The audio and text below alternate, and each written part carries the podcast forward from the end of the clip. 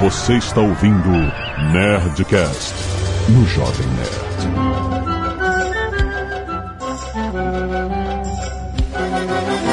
Landa, landa, landa, nerds! Aqui é Alexandre Antônio do Jovem Nerd. Simpsons did it! Aqui é o Taí de Souza do Naruhodô e vamos mostrar a diferença entre a previsão do cientista e do cartomante. Olá, aqui é o André Souza e essa é a minha voz. Nossa, tá ASMR do inferno. mano. O cara comprou um microfone novo. Ele tá todo todo. Essa nem o Simpson previu. Aqui é o Atila e a pior previsão que um personagem da ficção já fez foi um palhaço que falou que pior que tá não fica. Boa, boa. Aqui é o Tucano e eu vejo o futuro em tiras de bacon. Voltou isso. Nossa, eu tinha até esquecido essa coisa maravilhosa. Daqui a pouco tá se desmentindo aí. ah, é. Daqui a pouco isso vai virar uma conspiração real. E o não, não, eu não realmente vejo o futuro de bacon. Aqui é o Azagal e finalmente poderíamos falar do código da Bíblia no Nerdcast. Que filha da puta! Olha no Twitter que eu botei isso! Eu vi o seu Que maldito! Foi uma ótima, foi uma ótima lembrança. Caralho, roubou minha piada!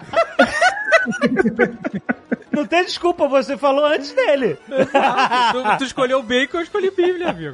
Caraca! Muito bem, nerds! Vamos aqui discutir todas as vezes em que a ficção previu o futuro da realidade. O quanto é previsão, o quanto é estatística, o Não quanto é só, nossa não só percepção. ficção, não só ficção. Não só ficção, mas Porque o Atila já previu, aqui no Nerdcast, inclusive. na, no Nerdcast. Alguns é anos atrás. É verdade, é verdade. O Atila é um pré-cog, velho.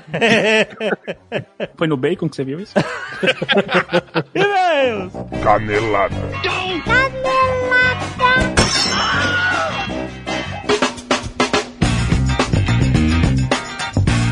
Muito bem, Zagal, vamos para mais uma semana de e-mails e caneladas on Nerdcast. Vamos. Olha só, Zagal, o que estreou agora? Utopia, Zagal! Olha só! No Amazon Prime Video! Série original exclusiva! Olha Exatamente. só, tem Hum. quadrinhos, Aham. tem teoria da conspiração, Tem pandemia. tem pandemia. Exatamente. Tem pandemia. tem- E é série, é série. A ideia da série é a seguinte: tem uma revista em quadrinhos, Uhum. Utopia. Né, a primeira série era Distopia. Isso, exato, mas eles estão atrás da Utopia. A Utopia, exatamente. Não, mas é- na, na distopia aconteceram várias coisas que aconteceram na vida real. Isso, é como se fosse uma série de quadrinhos que estava sendo publicada e ela sempre previa grandes catástrofes e doenças e vírus. E quando eu etc. falo vida real, vida real mesmo, porque a série fala de pandemia, nós estamos numa pandemia. Exatamente. É porque ela é baseada numa série britânica, mais antiga ainda, e, e ela em si, a versão original do Amazon Prime Video, foi gravada, rodada, né, antes da pandemia. Exato. Então, é isso, a própria série é uma E aí a metalinguagem. aí. pergunta é: É. pode um quadrinho, uma revista em quadrinhos, HQ, Hum, prever o futuro, Jovem Nerd? Nós então teríamos- essa é a pergunta de Utopia. Exato.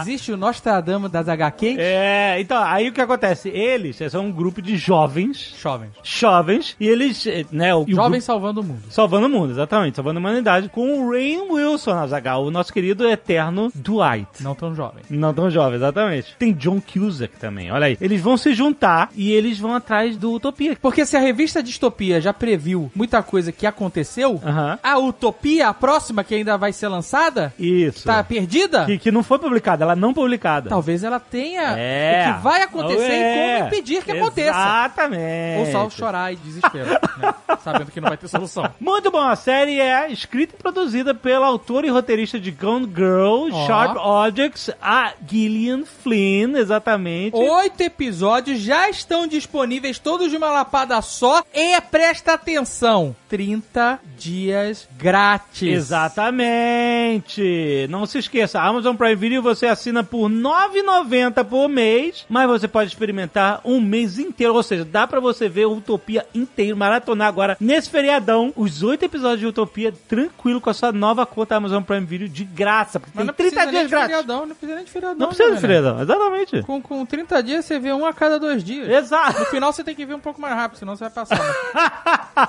então vai lá, Utopia, a partir de agora, 30 de outubro, no Amazon Prime Video. Tem link aí no post. E Azagal, quero falar da Charity também. Olha. Aqui que é a plataforma de crowdfunding do bem, Azagal, onde a galera usa criatividade pra fazer o bem, pra ajudar pessoas que precisam, causas, causas que precisam de ajuda. Olha só. E é uma das plataformas com o menor preço, tem as menores taxas de administração, aceita doações a partir de apenas 10 reais e tem um time de atendimento humano e engajado na sua causa. Legal. Essa semana teve uma história muito bonita, que é da Jéssica. A Jéssica criou, junto com vários colegas da escola, uma campanha na Charity pra dar uma força pra professora de história dela, a professora Thaís, que tá enfrentando um câncer pela terceira vez, Azagal. Que batalha! Não é uma luta fácil e nem barata. Então, os alunos resolveram criar uma campanha na Charity pra ajudar a pagar parte do tratamento. Olha que atitude legal. Como fazer o bem faz a diferença na vida de uma pessoa. Então, se você que está ouvindo o Nerdcast, que quiser e puder ajudar a professora Thaís, clica no link aí no post, cara, porque toda ajuda vai ser providencial pra luta da Thaís contra o câncer. Gente, muito obrigado, Jéssica e todos os alunos da escola por essa atitude incrível que vai fazer a diferença na vida da Thaís. Certo, gente? E você que tá escutando a gente, vai lá ajudar também. E lembra, na Charity, a sua doação gera cupons de desconto em grandes lojas. Então, até doando você sai ganhando. Aproveita. E se você se inspirou com a história da Jéssica da professora Thaís, quer criar uma campanha lá, vai na charity.com.br e usa o cupom NERD50 para você ter 50% de desconto na taxa de serviço da sua campanha. Não se esquece, Charity se escreve com S-H-A-R-I-T de tatu Y. Charity. Como se escreve share em inglês, se escreve charity.com.br. Vai lá! Tem Nerdcast Empreendedor, onde Ó. nós vamos falar sobre o momento mais difícil do empreendimento, que é o primeiro ano da sua empresa. Sim. Né? Quais são os desafios, qual o tamanho da força que você tem que ter, o que, que normalmente faz uma empresa fechar no final ou então no- durante esse percurso, né? A gente vai mais uma vez passar por pontos muito importantes, pontos de atenção pra gente ter, você que tá começando o empreendimento agora na pandemia, você que tá investindo no seu próprio projeto, é muito importante ter em mente quais são esses pontos de interesse para que você não caia em armadilhas que já estão mapeadas, né? Então, vale a pena escutar esse papo, tá aí publicado na sua timeline, muito interessante. E não se esqueça que uma das ferramentas mais importantes pra gente ter sucesso no mundo dos negócios é falar inglês, Azagal, o domínio da língua inglesa. E você pode investir nisso através do WhatsApp Online, Azagal. Agora o WhatsApp Online tem o curso com inglês voltado para business, você sabe, é uma plataforma de educação à distância que apresenta as aulas no formato de documentários. Teve todo um curso com vários módulos relacionados à viagem e agora está saindo relacionado aos negócios. A business tem tudo a ver com o que a gente está falando aqui, justamente com o uso do inglês em exemplos práticos no mundo dos negócios. Vale muito a pena você conhecer o whatsapponline.com.br. Vá lá agora conhecer a assinatura não só dá direito aos módulos de business que estão lançando, mas a todo o acervo que já foi publicado na plataforma e todo que virá a ser publicado durante a vigência da sua assinatura. Vá lá conhecer whatsapponline.com.br.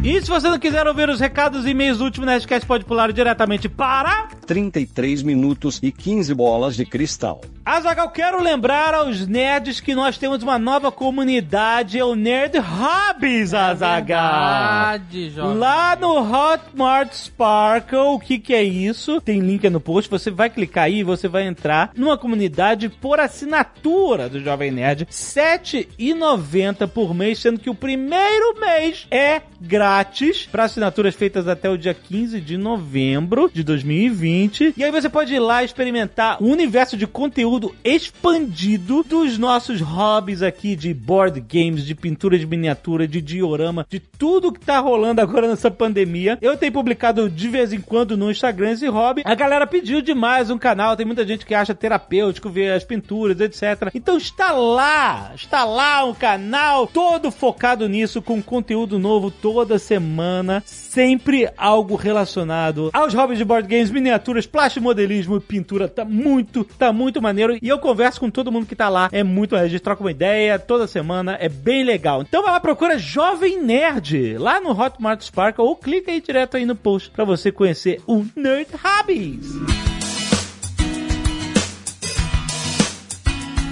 aproveitando que o Atlas está aqui conosco, nós Sim. temos o Jabá. Atlas está lançando livro. Aê! Mas eu- você vê que eu sou de style até no livro, porque é um livro didático, é um livro de sala de aula mesmo, para ensino de biologia. Muito bom, excelente. Fale mais. O pessoal acha que eu ia pegar a atenção da Covid e sair correndo pra me candidatar pra fazer alguma coisa e sair correndo pra dar aula. excelente. Eu chamei a Sônia Lopes, que foi a autora dos livros de biologia que eu usei pra estudar no colégio, que eu Olha. ensino fundamental, ensino médio, então já era fanzaço. Ela foi minha professora na graduação e a gente se juntou pra fazer um, um livro de sobre o coronavírus. O livro chama Coronavírus Explorando a Pandemia e é um livro didático com exercício e outras coisas, mas é uma forma de se atualizar com o que está acontecendo com a Covid, com o coronavírus e meio que estudar várias matérias juntas no material só. Então a gente tem biologia, imunologia, química para explicar como que funciona detergente, álcool gel, outras coisas. Tem geografia para falar de por que, que o vírus se espalhou como se espalhou no Brasil. Tem matemática para interpretar gráfico e o que, que é uma relação de casos, casos por milhar, casos por milhão, por semana, por média. Tem história para falar de pandemias anteriores. Tem língua portuguesa para falar de como interpretar textos e como que a informação circulou. Então é meio que um material didático para atualização de professores de todas as linhas. Para atualização de professores. Ia perguntar qual era o público-alvo, exato. É um livro para ser usado em sala de aula, mas a gente desenhou ele de maneira que qualquer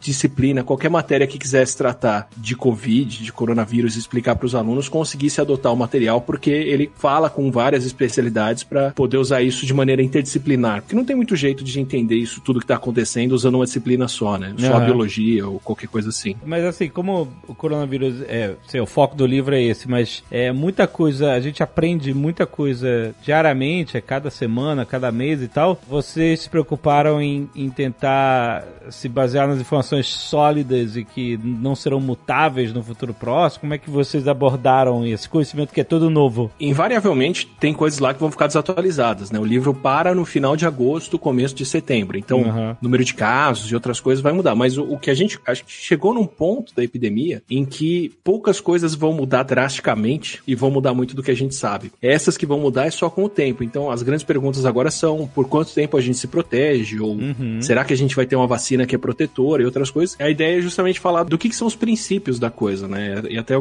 o que se aplica mais, assim. Então, o que, que ele faz no corpo, como o vírus se espalhou, ou quais foram os fatores humanos, sociais, geográficos que levaram o vírus a se manifestar como se manifestou. Uhum. São coisas que, né, mesmo se a gente tiver outras ondas e se o vírus for embora, não muda o que aconteceu e não muda Informação documentada do que aconteceu, exato. Qual é a editora e onde é que ele tá disponível? A editora é a Moderna. Tô super feliz que o primeiro livro que eu escrevi é um livro didático, é um livro para ensino. Legal. Ele está sendo lançado em outubro com pré-venda para começar a ser entregue em novembro e para quem procurar o livro na Amazon, inclusive, ele tá com código promocional da pré-venda de 25%. Olha aí. Caraca! Ó, excelente. Sendo muito honesto, é um livro didático, é um livro com exercícios, ele tem informação legal, mas não é um livro não ficção pra Uhum. quem quer sentar em casa e estudar e entender o que tá acontecendo com o corona. Pode até servir pra isso, mas é um, é um livro como aquele que a gente tinha na escola, com exercício, teste, outras coisas, pra uso em aula mesmo. Legal, cara. Pô, parabéns, Atila. Pô, Olha foda. aí. Tem link aí no post da pré-venda. Vai lá, garante o seu e passe a palavra, né, para os seus alunos. Olha aí, que excelente. Ou pros seus professores.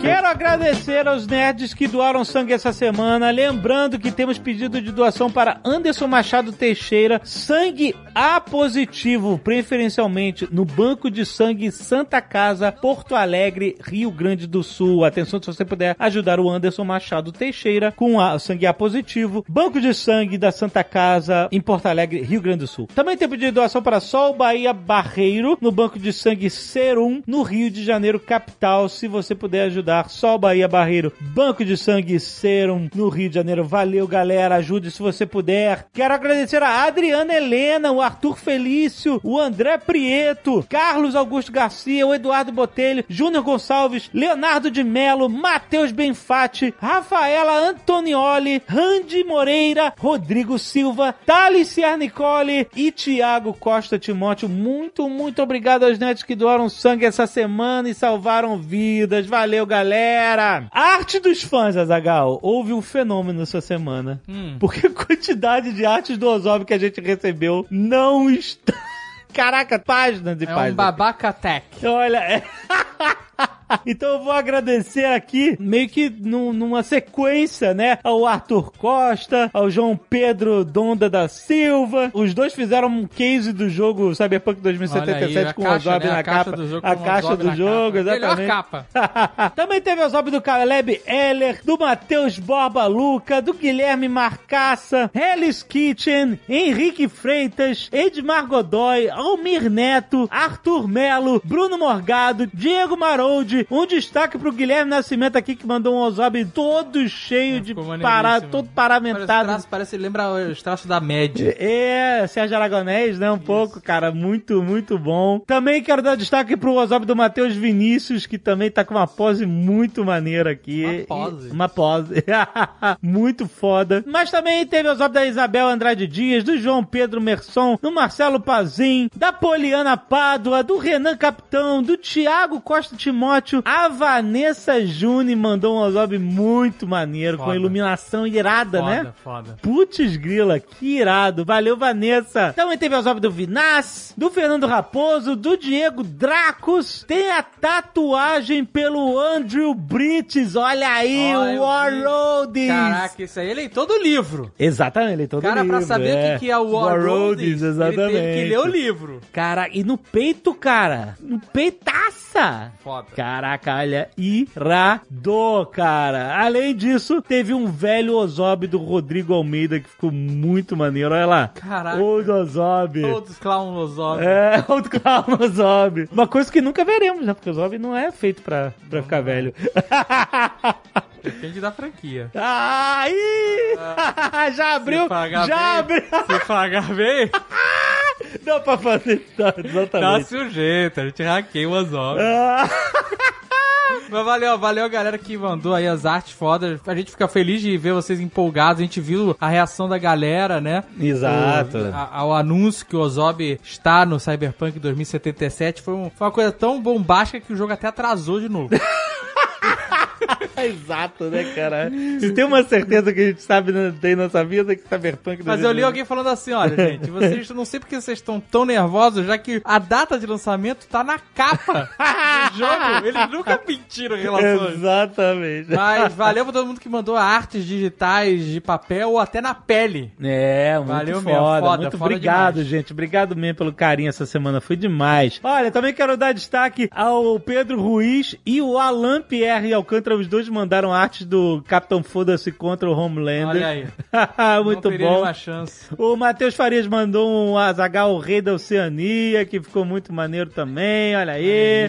E teve o Thomas Faraday pelo Júlio Álvaro também, que ficou muito maneiro. Muito obrigado, Júlio. Muito obrigado Ó, a todos foda. os nerds que mandaram arte dos fãs. Teve muita coisa, é bem possível que alguma coisa tenha passado. Se passou, manda de novo. Fala assim, ó, mandei e não, e não apareceu semana passada. Por favor, mostra aí que a gente quer falar de todos que mandam arte pra E gente. se muito você usa o obrigado. Instagram, bota lá no Instagram e marca a gente na imagem. que Aí Isso. aparece no nosso. Exatamente. Naquele feed do rostinho lá, não sei como é que chama. Aí a gente dá um repost lá, né? Tiago de Souza Silveira, 29 anos, engenheiro de algoritmos, Beijing, Pequim, mais conhecido como Pequim, República Popular da China. Olha, Olha. aí. Cara Jovem Nerd Zagal, estou enviando esse e-mail em relação ao Nerdcast 748, sonhando com a próxima viagem. Usou VPN pra ouvir? É, é possível. Não compromete o cara. Coitado. Eu já viajei bastante pela Europa e já passei por muitos perrengues. E tem uma dica pra ajudar a organizar um grande número de pessoas nesse vai e vem de países. Hum, vamos lá. Olha aí, Tocando foi procurado aí pra ser organizador de, Ele de, de personal, ele é personal bom viagem. Exatamente. Eu recomendo usar a lógica de organização militar Hum. e dividir essas pessoas em grupos e colocar um responsável por cada grupo. Ah, você precisa... Mas o problema é que se um grupo responsável não, não corresponde, Ah. quebra a cadeia toda. Porque aí os outros, ah, não pode ir sem eles. essas- Não, é porque isso? Se, um- se o cara, por exemplo, eu não sei se é isso que tá propondo, mas vamos supor, tem Hum. cinco famílias. Cada família tem um responsável. Aham. Mas se esse responsável de uma família Ah. não consegue, não tem pulso firme, vamos dizer assim, usando linguagem militar, não consegue fazer a família dele sair na hora, Ah. ele quebrou toda a corrente. Quebrou e aí o vai rolê. acontecer o que com esse cara? Ele vai pra prisão antes de cascar batata? Não, vai. mas ele não vai no rolê, ué. Vai ficar de fora do rolê.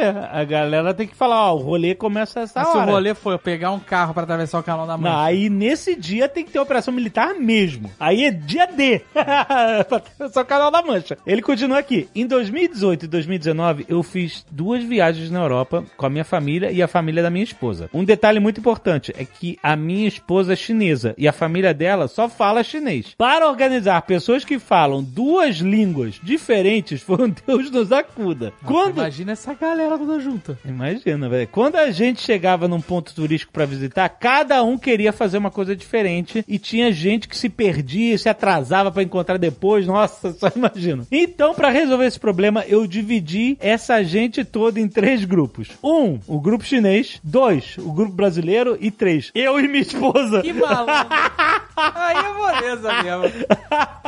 Cada grupo tinha um capitão responsável pelo grupo. Eu e minha esposa éramos os tenentes. O capitão chinês reportava pra minha esposa. Ah, e o capitão brasileiro repo- reportava pra mim. Entendi, eles eram os tenentes malandro. do grupo. A esposa liderava o grupo chinês e ele liderava o grupo brasileiro. Hum, Mas a, a minha pergunta permanece. Se o capitão chinês ou o capitão brasileiro, um dos dois, não correspondesse, Então, chegasse aí- lá aí e falasse, quero tenente, Desiste, não cap- desiste, É, capitão. que- onde vai isso? Essa que é a parada. Ó, vamos ver, ó. O capitão chinês reportava pra minha esposa e o capitão brasileiro reportava pra mim. Por exemplo, quando a gente tinha que pegar um avião, eu informava os capitães a hora e o local pra se encontrar e preparava a maneira de ir pro aeroporto. Se um grupo atrasasse, além de ter que lidar com o voo atrasado por conta própria, tinha que pagar uma prenda para as demais pessoas. Que eram coisas tipo pagar a cerveja dos o- do outro grupo, pagar o jantar da galera. E funcionou bem e não tivemos tantos perrengues de atraso. Outra coisa, Azagal, pegar um carro num país da Europa e devolver no outro pode sair mais caro do que simplesmente pegar um avião e fazer o trajeto. É, é aquela parada. Então, sabe o que que é mais caro? Perder Hum. o avião. E taxa de embarque na Europa não é moleza, não. Não cara. é, não é moleza, pode ser mais caro. Olha, Ó. você esquece as variáveis. Perder o avião sai mais caro do que você ir de carro. Porque você vai ter que comprar passagens novas ou remarcar passagem. Uhum. E só isso já é uma dor de cabeça do cacete. Além do fato de todo o seu itinerário, todo o seu cronograma ir pro caralho que nem um caminho de dominó. Porque aquele dia que você devia estar voando pra chegar em outro lugar, você tá agora de bobeira, sem ter o que fazer, esperando o voo do dia Não, seguinte. é, e vai ser mais estresse. E aí você vai ter que, às vezes, pegar um outro hotel, pernoitar mais uma noite, com um monte de mala, tudo arrumado. Olha, É, mas eu- só, é, só então- de pensar nisso já me dá um nervoso. Imagina, por exemplo, imagina se ele fala assim: ah, a família que chegar na hora pega o avião, a que não chegar não pega. Aí chega a família da esposa, não chega na hora. Aí ele vai assim: ah, sinto muito, sua família Só vai, vai ficar pra metade? trás. Não vai. Não vai, né? Exato. Exatamente. Além do que, depende, tudo depende, porque a gente, Jovem Nerd, já pegamos carro eh, na Tchequia, em Praga, Uhum. e devolvemos em Milão. E foi um E dinheiro. foi o que foi. foi o que foi. Mas foi, o- mais fácil, foi mais legal do que ter voado direto. A gente nem poderia ter voado direto E pra Milão. pra devolveu, batido. Tá arrebentado. Nunca chegou essa conta, inacreditável. Não, não, que excelente. Tinha seguro então, era isso, seguro comigo. Mas assim, não é simples quanto a matemática, porque às vezes toda uma dor de cabeça, todo o estresse, porque aeroporto não é uma parada simples. Tudo é mais simples quando você é um tenente ó, stealth, a Zagal tipo, tipo o cara é o, o Eric Bana no, no Black Hawk Down, sabe qual é? Ele vai sozinho. Aí é ótimo. Aí eu sozinho, meu amigo, eu sou o cara mais ágil do mundo. Eu sou, eu sou o Ranger de Oakley, no deserto do Saara. Sabe qual é? Eu me movimento entre as tropas inimigas. Eu embarco, eu saio, eu volto, dá tudo certo. Agora, tem que com o pelotão. Exatamente, é outra É história. outra dinâmica, amigo. Aí, aí, Aí é todo mundo deitado no chão com o tiro comendo mundo. Exato, cara. Ninguém, ninguém mexe. Eu sei como, eu já vi isso, já vi acontecer. Eu já vi esse terror. Eu sei como é, cara. É outra dinâmica. Olha aí, ó. Numa dessas viagens com os chineses, planejamos pegar uma van em Lisboa e devolver em Barcelona. Olha aí, isso é a típica viagem da Zagal. Ele eu já gosta. fiz isso mais de uma vez. Tá, olha, rodando os dois países por duas semanas. Pelos nossos cálculos, era mais barato pegar essa van em Lisboa e devolvê-la em Faro, no sul de Portugal, pegar passagens de Faro até Sevilha e alugar uma outra van e fazer né, a, a segunda parte. E pra 14 pessoas, vocês vão ter que alugar quase um mini ônibus, ou então duas vans, porque não se esqueça das malas. Isso limita quem pode dirigir esse ônibus, ou até mesmo essa van e etc, e cruzar o Canal da Mancha. Eu acho melhor fazer um voo de Amsterdã até Londres, e em Londres alugar a van e subir Então, olha aí, já, já tá fudido. Vai alugar uma van em Londres? Ué, cla- ué, mas... Alugar em Libra? Ué, mas E a gente, a é gente muito- planejou de, de devolver o carro na, na Normandia e, sei lá, e... Mas a em gente, ca- a gente não ia pra Londres. Só de entrar em Londres, a gente já tá. O taxímetro já começa a rodar. Então, mas se você, se você alugar em Londres ou qualquer outro lugar do Reino Unido, tu vai pagar Libra. Então, mas Londres você tem que ter pedágio pra tudo. A vantagem Você que... rodou em Não, Londres, você vai você alugar no fudeu. aeroporto, cara. Vai ser do aeroporto pra estrada. sei, tu não vai entrar em E a Londres. gente vai perder é, é, West número 12. a gente não vai passar no West Valleteren. Caraca, não, não adianta, gente. Babô já planejou a viagem na cabeça dele, não tem jeito. Quantas malas você carrega? Eu quero ver, eu quero ver. Nós quer ir de avião? Eu, aeroporto? eu carrego uma mala pra mim. Aham, Tá bom. A tua esposa Uh. carrega quantas? Vai ser uma mala e meia pra ela e pra Pico. Uma mala e meia. Vai ser duas malas e meia pra gente. A, a Agatha não viaja há quantos séculos? A Você gente tá- você já tá viajou. você tá Caraca, entendendo gente- isso tudo nós errado. já viajamos, nós três, com uma mala só. E uma mala de mão. Aham, tá bom. Eu vou, eu, assim. É porque. Se, vocês, se, se outra pessoa se responsabilizar quando a merda der, e outra pessoa for resolver remarcação de ticket de 14 pessoas, sei lá, eu acho ótimo. Eu compro um vinho, sento no canto e espero. Wellington Fresato, 37 anos, de Araraquara, São Paulo. Olá, não tem profissão.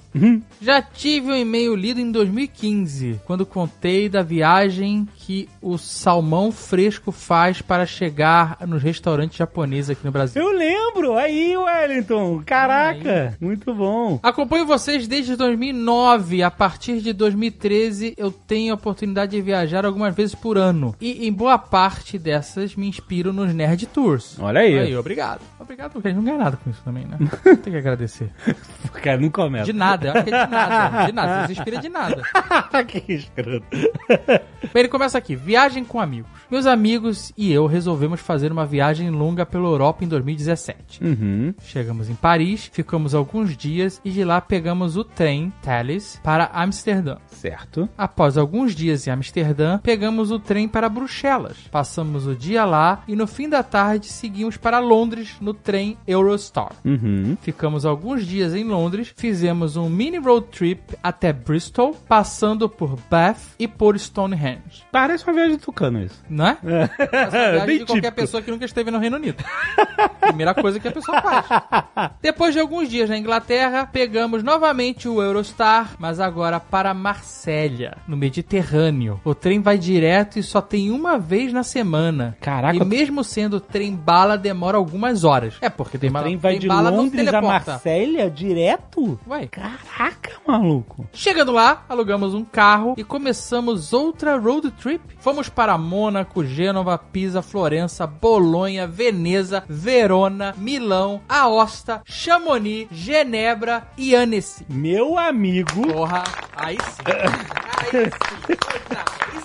Esse Noba tá pagando boleto até hoje. Ah, mas mandou bem, cara. Viajou de trem. Talvez ele fosse fossem estudantes que o, o, o ticket é mais barato. Não, parecia até que ele tava antevendo o que, que via por ele. Pô, fez a não- viagem em 2017. Em Annecy, eles devolveram o carro. Durante esse road trip, nós subimos no Mont Blanc, visitamos os castelos em Aosta, como sugeriram no Nerd Tour. Olha, Olha aí. Visitamos museus, igrejas, palácios de Annecy, não sei se fala assim ou se é Annecy. Pegamos o trem bala e seguimos para Paris. Ficamos mais alguns dias e voltamos para o Brasil. Caraca. É isso, é- essa era a história. Ele, Ele, fez ele, todos, ele fez todos os Nerd Tours de uma vez só. ele exatamente.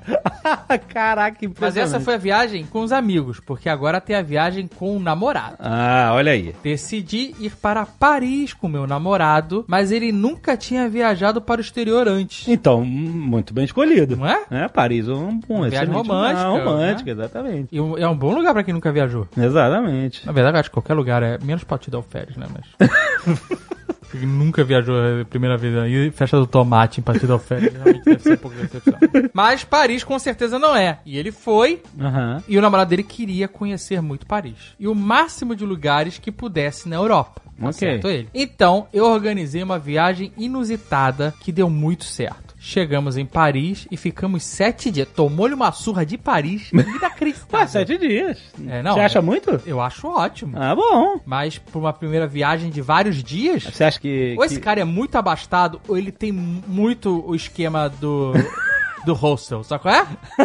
Porque sete dias em Paris? Ah. O começo da viagem? Vamos É, ver. vamos ver o que mais tem nessa viagem. Depois fomos no Monte São Michel. Ah, olha aí, muito bom. Foi o ponto alto da viagem. Muito bom. Nas outras viagens eu fui lá, o tempo estava muito ruim e dessa vez estava lindo. É, o Monte São Michel é foda. Depois voltamos para Paris, mas aí saímos do hotel que estávamos e nos hospedamos no hotel dentro do aeroporto. Caraca. Ah. E aí começou uma saga interessante.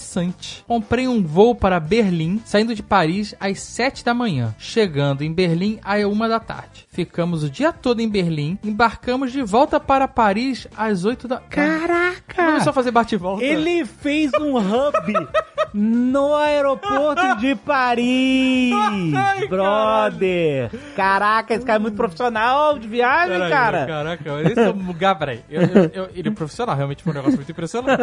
Ele fez um dia, né? Ele tava em Paris, Ficou tava um no hotel Berlim, aeroporto, aí foi pra aí? Berlim e voltou. Beleza. Voltou. Quando saímos do avião, caminhamos um pouquinho pelo aeroporto e já chegamos no nosso quarto. No outro dia, embarcamos às 7 horas da manhã para Genebra e voltamos às 9 horas da noite. No dia seguinte, embarcamos às 7 da manhã para Veneza e voltamos para Paris às 9 da noite. Caraca! Fizemos esse bate e volta apenas com a carteira e passaporte e um agasalho. Putz grila, cara. cara é bom. Profissional. E ao contrário do que muitos possam achar, foi uma viagem bem proveitosa. Eu já conheci essas cidades e saber onde ir ajudou muito. Inclusive visitamos o Reichstag em Berlim e a sede da ONU em Genebra. Ainda mandou o Instagram aqui. Caraca, mandou o Instagram W Fresato Com com, todas as imagens. Com dois Zs, com todas as imagens da. Então, eu, eu achei essa ideia realmente muito boa. Eu nunca tinha pensado nisso em você ficar num hotel de aeroporto que normalmente é mais barato, mas transformar essa localização num hub de viagens bate e volta na Europa. Caraca. Porque é isso, um voo, um voo entre esses países que ele citou é um voo de uma hora. Pois é. Mas ah, não, mas aí eu me pergunto, mas aí você vai perder também um tempo porque os aeroportos são afastados das cidades, né? Tu vai perder aquele uma hora pra ir do aeroporto pra cidade, da cidade pro aeroporto, né? Ah, mas se programar tá- isso também. Mas se- é,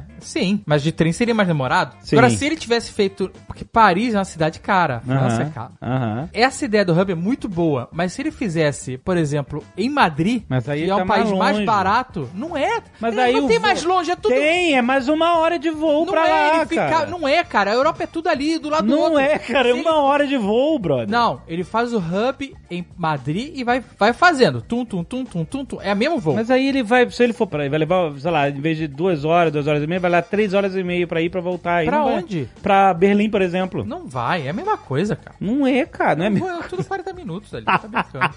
E você economiza uma grana. Olha as fotos dele, Nova brother. York, as fotos dele Louvre. são muito fodas, Aí, cara. o cara é bom. O cara é, o cara é profissional. Não, profissionalíssimo. Olha esse de Essa ideia, esse eu nunca tinha visto. Maneiríssimo. Eu que sou o cara que já fiz um bate-volta em Nova York.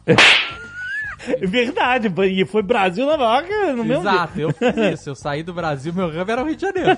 Eu saí, saí do Rio de Janeiro, cheguei em Nova York, passei o dia lá. No Caraca. final, voltei pro aeroporto e voltei. Fiz menos de 24 horas em Nova York. Fiquei mais tempo dentro do avião do que na cidade. Caraca, olha. Mas essa realmente me impressionou. Wellington, parabéns, cara. inédita. Incrível. Parabéns.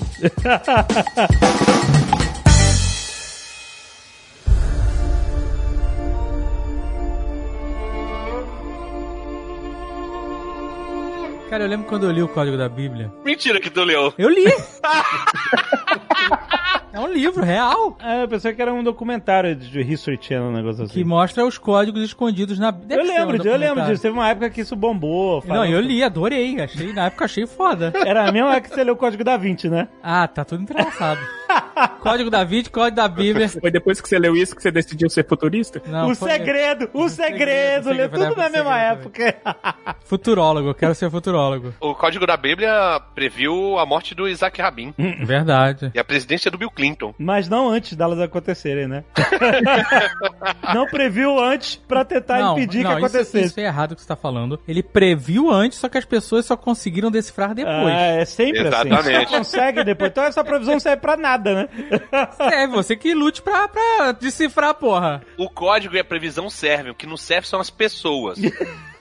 São incompetentes. Tava lá o tempo todo. Viés de confirmação não existe. É coisa da sua cabeça. Exatamente, esse é um negócio engraçado que puxa justamente essa parada do viés da confirmação, porque você quer acreditar no negócio, você vai procurar aquelas coisas que validem que você quer acreditar. Uma das coisas é querer acreditar que existem códigos eh, na Bíblia ou em qualquer outro texto sagrado ou em qualquer lugar que preveja o futuro de alguma forma, de forma enigmática, metafórica, etc, mas que você só consegue perceber a previsão depois que ela aconteceu. Então, se você só consegue prever, como eu falei, se você consegue prever depois que Não, mas olha só, é que eu não, não li a continuação do Código da Bíblia. Não sei se tem, Tem continuação? Eu Não sei, deve ter, né? Deve ter vendido horrores.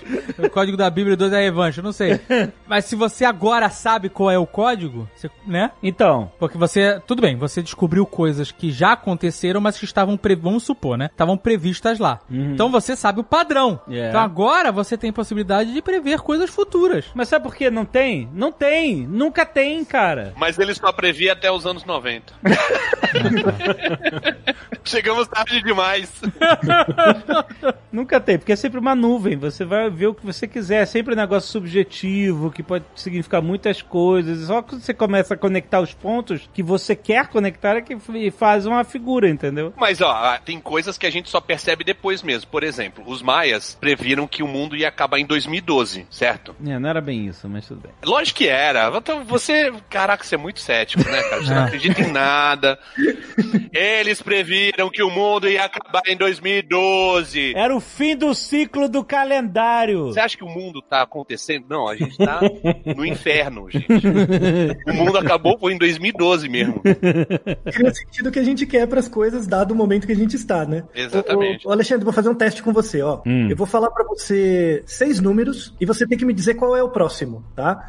Então, ó, 6, 2, 6, 4, 3, 3. Qual é o próximo número? Ai, caraca, sou péssimo pra passar vergonha. Lá vamos lá. 626433? Isso. 62, 64, 33. Ou seja, foi foi para baixo, foi 2 pra cima Um e depois cinco. voltou. Um 5. Na verdade, a, a resposta importa pouco. O que importa é o processo que você está desenvolvendo. Resposta de 2020, né? Não. Você está tentando ver a relação entre os números, né? Entre os elementos que eu tô te dando, porque é a única informação que você tem. É, é isso aí. Na verdade, assim, você está tentando prever qual é o próximo número, dada a informação. Uhum. E porque você não, não sabe, né? Agora eu vou, vou te falar, mas você não sabe que esse número tem um processo gerador por trás.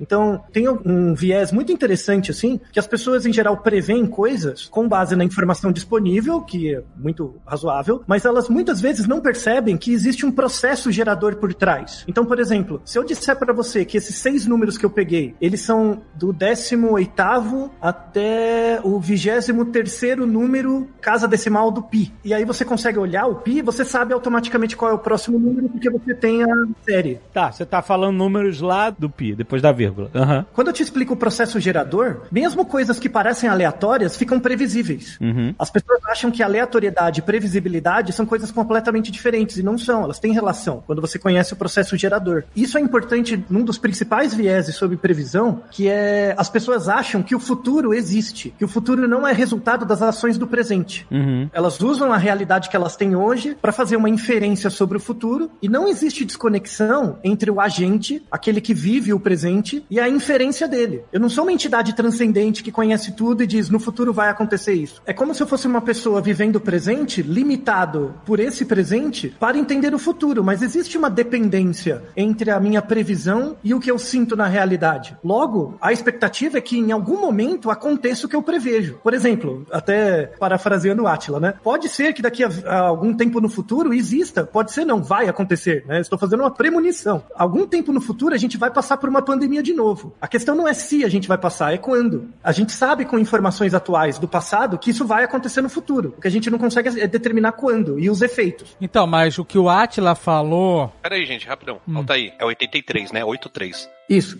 Ah, que bom. No Nerdcast que a gente gravou, era um Nerdcast sobre fim do mundo, não é isso? Era, era formas que o mundo poderia acabar, exatamente, tipo isso. E aí o Atila falou que a mais provável seria Aham. uma pandemia. Uma pandemia de algum vírus de gripe, algum transmitido pelo ar, né? Era alguma coisa assim, né? E que nem precisava ser tão sério pra fazer um estrago bom. É isso aí. Toma aí a tua realidade. Agora, mas o mais interessante é o seguinte, o Atila não falou isso que ele viu uma bola de cristal, etc. Ele falou porque ele tinha dados científicos pra chegar a essa conclusão. Tanto que tem o, o TED Talk do Bill Gates de 5 anos atrás, que também bombou agora, que tava falando exatamente a mesma coisa. Exatamente os mesmos perigos, exatamente as mesmas causas, exatamente o tipo de dificuldade que a gente sofreria com a pandemia, de não estar preparados. E aí, aí o que que fizeram? Criaram teoria de conspiração que o Bill Gates que criou a pandemia. Só porque ele falou 5 anos atrás sobre a possibilidade disso acontecer. Foi o Bill Gates e o Atila que criaram, então? Não, não, eu só tô sendo pago pra propagar. Pelo Jorge Sorros, que tá vendendo a vacina chegado. Mas o fato é que, né, essas previsões vieram de dados. E de fenômenos passados que já mostraram isso acontecendo, né? Exatamente. O grande fenômeno que fez as pessoas acordarem pra isso foi a SARS em 2002, 2003. Porque até então se falava vagamente que poderia ter uma grande gripe e tal, mas ninguém tinha visto o quão rápido ela podia se espalhar no mundo moderno. Então teve que ter esse fenômeno de, sei lá, em alguns meses, em algumas semanas, o negócio se espalhar e ser feio daquele jeito, pro pessoal falar, não, pode, e, e assim, pode ser bem pior do que o que a gente já tinha visto. E aí se começa a formular o que é um cenário futuro, mas tem essas premissas, né? Tem esse histórico pra se imaginar o que vem. Tem um comediante, eu não lembro o nome, mas ele falou num- numa apresentação dele que assim, que se a gente resetasse a Terra, se a gente voltasse na origem do Homo sapiens e vivesse o mundo até hoje, assim, com ot- outras possibilidades, né, em outro contexto de tempo, todos os deuses provavelmente seriam diferentes. Os mitos de criação seriam diferentes. Mas o método científico seria o mesmo. O jeito de fazer ciência, que é tentar fazer inferência sobre o futuro, reduzindo a incerteza sobre ele, com base no conhecimento que a gente tem no presente, seria algo que aconteceria de novo. Que ele não é resultado necessariamente de seleção natural, assim, de um contexto aleatório. Ele é, na verdade, uma construção social que é fundamental para a sobrevivência das populações, né? E para É, a melhoria é- de vida. ele é altamente fundamentado em viés fisiológico. O nosso cérebro nada mais é do que detector de padrão. Então a gente está fazendo isso o tempo inteiro. A gente está detectando padrão para utilizar esse padrão para prever como a gente deve agir ou não numa situação que a gente nunca viu antes. Mas por quê? Porque isso é um processo evolucionário. As pessoas que reconheciam padrão se davam melhor na sobrevivência da- do mundo duro lá fora, da natureza. E é por isso que a gente se incomoda tanto com incerteza, porque o nosso cérebro ele não está preparado para incerteza. Na, na sua cabeça ele tá o seguinte, olha, vamos ver padrões. Ó, você viu essa coisa que já conhece? Legal, vou te dar aqui esse, é, essa substância que vai fazer se você se sentir bem, para você querer isso sempre. Ah, mas agora tem essa coisa nova que a gente pode tentar. Não, porque, né, isso não vai me dar essa substância que me faz sentir bem. Então por isso que toda, sei lá, essa angústia que a gente sente agora com a pandemia, porque a gente não sabe o futuro, é o seu cérebro te falando, olha, tem um padrão aí no mundo que eu não sei o que, que vai ser daqui a um ano. Então, bora ficar nervoso, bora ficar ansioso. É, porque certeza é perigo, né? Isso. E a gente não tem muita vivência biológica e histórica também de se planejar por muitos anos. Então, para a gente viver numa sociedade muito complexa, você tem que fazer um planejamento de 5, 10 anos. Isso Teria que, pelo menos, né? Teria que, né, em teoria. Mas isso depende de. Não depende da sua biologia, depende de um processo de escolarização mesmo, né? De, de competências que você desenvolve na sua vida, desenvolvimento de autocontrole, um ambiente de apoio social que você veja o futuro como algo possível. E isso é uma coisa muito recente nas É. populações. Peraí, você Tem tá também- falando que a gente precisa de pelo menos cinco anos, assim, pra programar as coisas? Era bom, né? Pô, não dá ideia, não.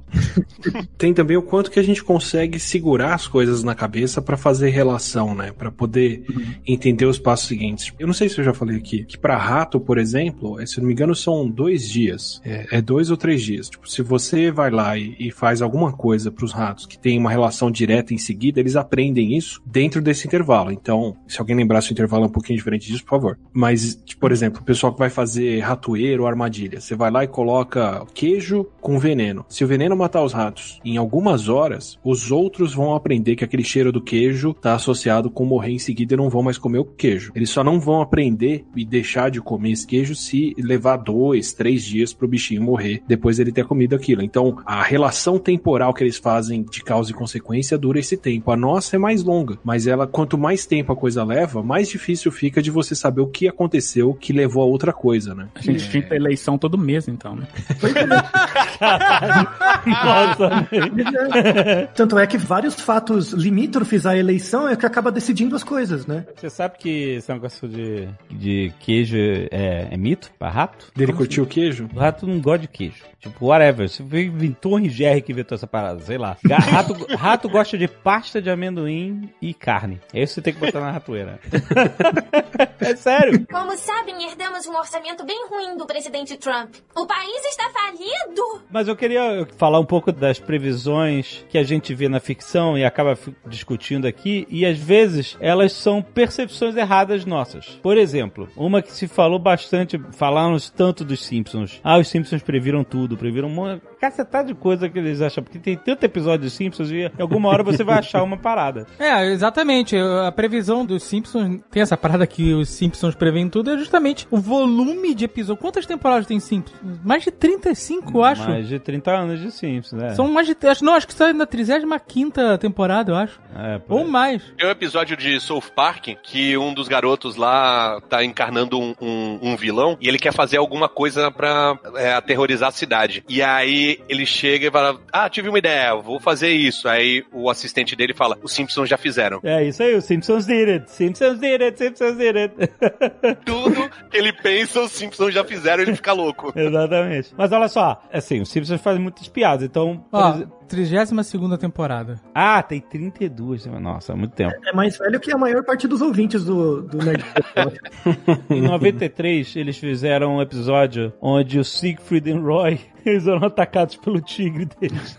E isso aconteceu em 2003, 10 anos depois, cara. Uma hora você fica se expondo ao risco o tempo todo. Uma hora pode dar ruim. Eles previram a, a eleição do Trump, o, como o Trump sendo presidente dos Estados Unidos. Essa que foi a maior mistura de informações que rolou aí nesse meme dos Simpsons prever. Por quê? Quando o Trump anunciou a sua candidatura, ele estava dentro de um dos prédios lá da Trump Towers e ele e a Melania, a esposa, desceram pela escada rolante e acenando para as pessoas, as pessoas lá aplaudindo e tal, não sei o quê. E aí, de repente, apareceu a mesma imagem na internet, a mesma imagem no versão Simpsons dele e a Melania descendo a escada rolante, assim, falou assim: caraca, os Simpsons previram exatamente a mesma cena do Trump se candidatando a presidente e tal. E, cara, isso foi uma mistura de informações. Porque os Simpsons, de fato, inventaram uma piada onde o Trump tinha sido presidente, que era um episódio clássico, espetacular, em que a Lisa vai numa, numa cartomante e fica perguntando como é que é o futuro dela, e, ela, e a cartomante lá conta um futuro onde ela era presidente dos Estados Unidos. Quando ela tá no salão oval, tem uma piada dizendo que os Estados Unidos está quebrado porque o presidente Trump deixou ah, o orçamento do país, né, na, Fudido. então isso era uma pi...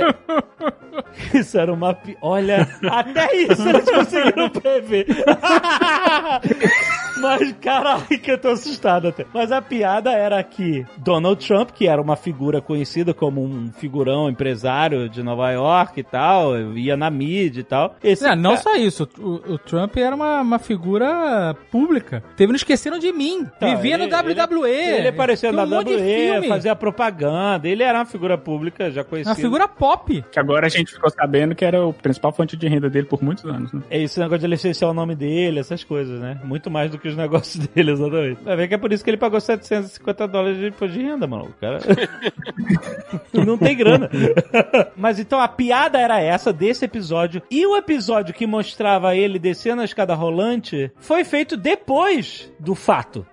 em si. Eles copiaram o fato em si pra fazer uma outra piada. Só que eles juntaram as duas coisas, que era a piada que o Trump tinha sido presidente, com a imagem dele descendo a escada. Então ficaram achando que eles tinham feito a imagem dele descendo a escada rolante antes dele descer a escada rolante. Mas a questão é, ó, o Simpsons tem hoje 639 episódios. Nossa, quase tanto episódio quanto o Nerdcast. Então, é, é- é muito tiro pra tudo que é lado. Exato. Algum vai pegar, entendeu? Exato. São muitas situações hipotéticas que eles vão gerando. E é que isso. Sabe quem faz isso? O cartomante charlatão ou o cara que prevê o futuro charlatão. né? Isso. Peraí, peraí, qual é Não o vou cara que prevê o futuro que não é charlatão? Que não é tipo.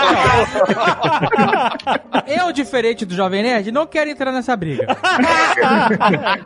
Então, se existe algum cartomante que não é charlatão, eu É. já me excluí aqui, porque eu tô falando só do charlatão. Tá bom. Entendeu? Ou o cara que prevê o futuro charlatão, eu só falando desse. Se não tem o charlatão, eu não tô falando dele. Entendeu? Ligue já. Tem um famosíssimo que escreve cartas assim: quem vai ganhar o jogo amanhã é esse time e aquele. Isso. Faz várias cartas, dando vários cenários, registra em cartórios diferentes, guarda, e aí depois só puxa aquela carta que tinha a previsão certa e fala: tá aqui, ó. Tem isso no Twitter também, de você twittar, tipo, resultado de jogo, os dois ganhando, sei lá, vários resultados, depois apaga tudo Apaga os outros, e exatamente. fica só com um. É, com a data lá de, lá de trás. Exato, isso, isso é uma, uma prática bem comum desses charlatões, né? Que fazem isso, ó, vou prever o futuro e ele, ele prevê um milhão de possibilidades diferentes. Então, Quem são os outros presidentes que Simpsons já não mostrou, né? Exato, tem um monte de possibilidades. A Lisa, por exemplo, e ela nunca foi presidente. ainda, ainda, ainda. Mas, em 2028, você sabe quem que eles previram, né? Ah. Ivanka Trump, para 2028. Os Simpsons, recentemente? Tem um episódio deles que ele fala que em 2028 a Ivanka vai ser presidente. Vamos guardar esse episódio até 2028, aí o André vai fazer parte da premonição também. Eu não, né? Tô só descrevendo os Simpsons. Ah, mas você também foi empregado pelo Jorge Soros pra conspirar e passar essa mensagem pra frente. Ó, tudo- verdade. Mas deixa eu falar um negócio pra vocês. No caso dos Simpsons, são 600 e tantas, muita piada tal, não sei o quê. E o Wag the Dog? Wag the Dog? O... Sabe o filme? É Sei, sei. verdade, é verdade. Mera coincidência. Eles fizeram uma história baseada numa parada que aconteceu um ano depois que foi lançado o filme. Pra quem não sabe, no Wag sei. the Dog, o, o presidente dos Estados Unidos se envolve com uma bandeirante que tá visitando a Casa Branca lá, tal, não sei o quê. E aí isso meio que vai pra mídia, descobrem tal, não sei o quê. E pra abafar o escândalo, eles inventam uma guerra. E um ano depois descobriram que o Clinton tinha se envolvido lá com a Mônica Levinsky. E no, durante o, o processo de impeachment, os Estados Unidos começou a bombardear o Iraque. Aham. Isso foi foda. Isso os caras tiveram uma, uma visão do caralho. É, o padrão de criar uma guerra pra distrair é um padrão americano comum. Mas o fato de, ter, entre aspas, acertado o fato do presidente fazer o que fez. Tem uma coisa aí também, né? Especialmente no humor, né? Que é uma coisa muito situacional, né? O, o humorista ele tem que entender muito como as pessoas funcionam e o que acontece pra fazer uma piada legal. E em outras situações do tipo, você tem uma leitura de cenários que ajuda a construir uma coisa plausível. né? Então, assim, entrou um presidente que é famoso por, sei lá, é, nesse caso, famoso por trair a esposa ou por pegar estagiária ou coisa assim, vira uma piada fácil de fazer que depois pode se confirmar. É lógico, eu falei desse filme, mas pra explicar também, ninguém nunca falou sobre isso, tá? Mas o caso lá da Mônica Levinsky não aconteceu um ano depois. Ele já tinha acontecido antes. O Kevin Spacey foi piada de muita gente por um bom tempo sobre o que ele fazia. Tem um, um episódio do Family Guy que o cachorro aposta com o garotinho pra ele sair correndo falando que ele tinha fugido do porão do Kevin Spacey. Caralho. E assim, muito, muito tempo atrás. Por quê? Porque já rolava os rumores dentro de Hollywood e, tipo, depois a coisa se confirmou. Então, O famoso a, a boca pequena. é, é. Então tem um pouquinho disso também, né? É, eu acho que volta naquilo que o Altair falou no começo, que é, é pedaço de informação que eles têm, né? Então, assim, eles podem fazer certos tipos de previsão e que pra gente depois parece uma coisa altamente mágica e, e foda, mas que no final das contas eram eles já percebendo padrões de É. informações que eles tinham. Então, por exemplo, a gente foi fazer uma nerdologia que não tem relação nenhuma com a realidade sobre quanto dinheiro cabe numa maleta. E aí a gente fala da coincidência que é. Numa maleta? Não é na cueca? Tinha que ser na cueca. Não, não, não. Não, não é nem na cueca. Eu falei, não tem relação. Nádegas. Não tem relação com a realidade. Nenhuma. Por uma coincidência muito grande, a nota de 200, além de valer mais, ainda é bem menor do que a nota de 100. Então ela facilita muito de colocar dinheiro em maleta. E aí, para não ter relação com a realidade, eu cortei qualquer chance de, de falar sobre cueca. Eu não, não falei sobre cueca no episódio. em menos de um mês, tinham essa- essas notas de 200 já estavam enfiadas numa cueca, e, assim, fundo. Não deu um mês. Não deu um mês. Ó, nesse caso eu sou até a favor de lavagem de dinheiro, cara. Isso, isso é muito dinheiro sujo. Tava prevendo o futuro? Não, você só tá falando assim, que né, existe uma chance razoável desse tipo de coisa poder acontecer se não for um país sério. Isso mostra que teve mais pessoas que tiveram a mesma ideia que você, né? Teve. Ah, papeta, cueca, sei lá. Então, ah, né? Vamos aproveitar a vulnerabilidade, né? É, e assim, eu não tô aqui pra é, julgar a tara de ninguém. Se o primeiro pensamento que a pessoa tem quando vê uma nota dessa é falar, hum, quem sou eu? É, as parafilias estão aí pra cada um, né? Não ofendendo o outro, tudo bem. Mas isso, ca- cara, isso acontece bastante com o Nerdcast, sabia? Caralho, velho. Peraí, peraí, peraí. Não, não, não, não. Não. ô, peraí, peraí, peraí. Peraí, o que, que vocês fizeram com o dinheiro da Nerd Store?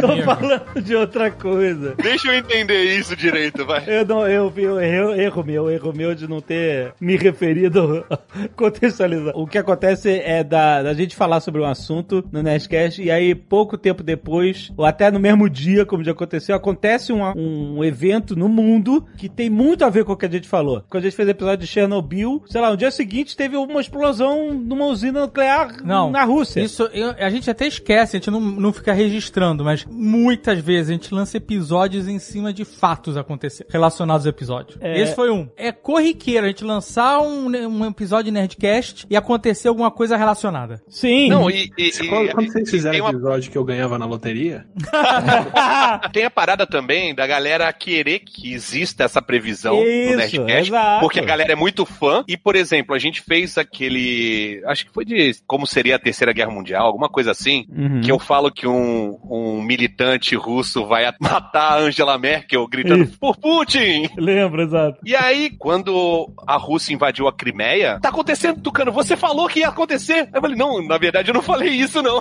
Exato, vai, vai criando uma percepção. Quando mataram lá o, o general do Irã, não me lembro nem o nome, foi no começo do ano. Esse ano já aconteceu tanta coisa, né? É, é. Mas quando mataram, falou assim: ó lá, lá, lá, não foi a Angela Merkel, mas do jeito que você falou. Eu falei, caralho, não tem nada a ver com o que eu falei. É, mas vai criando. Vai criando a história na cabeça. mas é, é- esse daí é, é a outra coisa da previsão, que é a lei do perto o suficiente. Uhum. E É. assim, a gente não, não, não checa pra ver se uma previsão é real, tintim por tintim. A gente acomoda com uma certa boa vontade que aquilo tá certo, né? Então, quanto mais boa vontade você tem de falar, não, não, mas foi quase igual o que você falou, mais eventos você consegue cobrir de uma vez só. É, E Exato. até porque a nossa mente, assim, a gente consegue ter detalhes específicos na nossa memória das coisas no nosso presente. A coisa vai muito pra frente, você já não consegue mais ter níveis de detalhes específicos. Tanto é que todo mundo aqui já deve ter sofrido disso, do tipo, ah, sei lá, vamos colocar o Atila como exemplo. Atila, você quer dar uma palestra daqui a um mês? O Atila, claro, posso. Chega daqui a um mês, o Atila, puta que pariu, por que eu aceitei isso? Isso é minha rotina.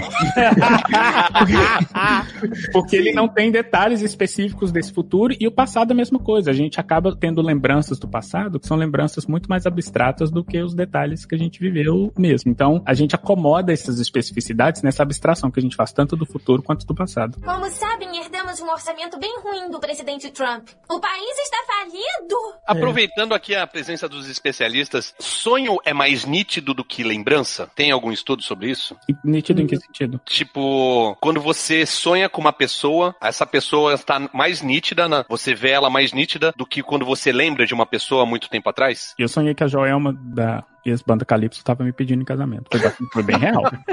Foi nítido, foi bem nítido. Foi bem nítido. Não, mas quando você fala nítido, você fala a imagem da pessoa, no caso? Isso, isso. A- a- como se você estivesse olhando pra ela, né? É. Porque se você pensar em nitidez como ativação neural, no caso do sonho, ela é um pouco menor do que a sua lembrança. Então, quando você está em vigília e lembra de algo, ou você sonha sobre algo, como o padrão do sono REM lá, quando você está sonhando, o padrão neural não permite a aquisição de imagens ou a, a ressignificação de imagens com uma força neural tão grande. Então, a- a rigor, com base em conhecimento anterior, se você for pensar na nitidez da imagem, a lembrança é mais nítida que o sonho. Porque Entendi. o sonho vem desconectado um pouco do seu controle sobre ele, né? A não ser que você treine, né? Que é a coisa do sonho lúcido. Mas a rigor, se lembrar é um pouco mais nítido do que sonhar. Mas E- mesmo o pessoal que faz o sonho nítido e que controla, fala que quando chega perto de um rosto, o rosto começa a perder definição. né? É mesmo? Isso mostra como a nossa memória, ela é muito mais factual do que estocástica, assim, porque quando a gente lembra os eventos, a gente precisa lembrar deles, né? Mas a gente perde a relação temporal, que é muito difícil de carregar, né? Porque o tempo, assim, eu consigo, entre aspas, escolher, eu não tô falando conscientemente, mas eu consigo, entre aspas, escolher quais eventos eu vou mais ou menos lembrar. Mas o tempo, como é algo que acontece fora de mim, que é no ambiente, é difícil ter controle dele, né? Então a gente é muito bom pra lembrar eventos, mas é muito ruim pra encadear eles. E né? é por isso que a percepção de tempo que a gente tem é muito louca. Tipo, às vezes a gente lembra, sei lá, a gente viveu, sei lá, você ficou no aeroporto, sei lá, cinco horas esperando lá num layover que você teve, foi super chato. Quando você lembra daquele evento, a representação temporal que você tem daquele evento é muito diferente do que o que você viveu exatamente naquele momento. É, não por tem isso que essa representação 2020 de tempo. teve 1.500 dias até agora. Sim, exatamente. E, e tem mais 400. Mas é isso aí que eu envelheci, por enquanto. tá vendo? Tá explicado aí. Pra você perce- sensorialmente, ah, sensorialmente não, mas subjetivamente o tempo passou mais devagar. Porque você vivenciou muitos eventos e teve que prestar atenção neles. Isso te cansa, né? É verdade. É muito evento, é, exatamente. Já perceberam que quando você está indo para um lugar, às vezes você tem a percepção de que demora mais para ir do que para voltar? Hum, a, a a- a ideia é exatamente isso. É porque quando você está indo, você tem que prestar atenção no caminho, em pontos de referência, e como você tem que processar mais coisas, a sua percepção do tempo é maior. Quando você está voltando, você não tem que prestar tanta atenção assim, a sua percepção de tempo de, na volta é de que durou menos tempo, mas às vezes dura assim, exatamente o mesmo tempo ou até mais. Mas a percepção de tempo é completamente diferente. E por causa disso, eu queria aproveitar assim, um, um parênteses importante para fazer uma defesa super importante das ciências humanas. Porque a, a área principal que, assim, a psicologia, a biologia mostra como a nossa memória, do ponto de vista individual, funciona e como ela é viesada. Né? Ela é muito mais factual do que estocástica. Mas existem, uh, principalmente as ciências humanas, sobretudo a história, desde o primeiro ano da graduação em história, você estuda a diferença fundamental entre história e memória. Então, quando você conta a sua história, tipo, ah, eu peço pro Alexandre contar a história de vida dele. Ele me conta uma série de eventos que ele lembra. Mas, na verdade, isso não é a história do Jovem Nerd. é- Isso são as memórias do Jovem Nerd. A história é muito maior do que as memórias daquele que viveu. Você, na verdade, tem que pegar várias fontes diferentes e associar essas fontes com um relato sobre o mesmo evento para criar uma, uma história que é maior do que a soma das partes das memórias. E é isso que é muito importante para você validar a informação para as pessoas, para elas de fato transformarem as previsões delas em argumentos ou cenários. E é por isso que, por exemplo, mesmo o Nerdcast ou pessoas do mundo pop, assim, que são mais criativas, são pessoas que e acabam fazendo boas previsões do futuro, previsões acuradas, são pessoas que vão para além da memória. Então, você pega os roteiristas do, do Simpsons, por exemplo, eles são pessoas muito escolarizadas, assim, com muito interesse e conhecimento pelo que acontece. E aí, como você tem o conhecimento da história e não só das suas próprias memórias, você cria diferentes cenários do que pode acontecer no futuro. E eventualmente um deles acontece. Como Donald Trump presidente, por exemplo. né, Exato. Por exemplo. Eles não fariam essa piada se não fosse algo que existe na realidade deles, ou seja, o Donald Trump ser um figurão conhecido, um empresário, etc e tal, malucão. É malucão na época, né? Hoje em dia isso é até um elogio de chamar. Saudade de quando a maior maluquice que ele fazia era lutar no WWE. exatamente, exatamente. Porra, bons tempos.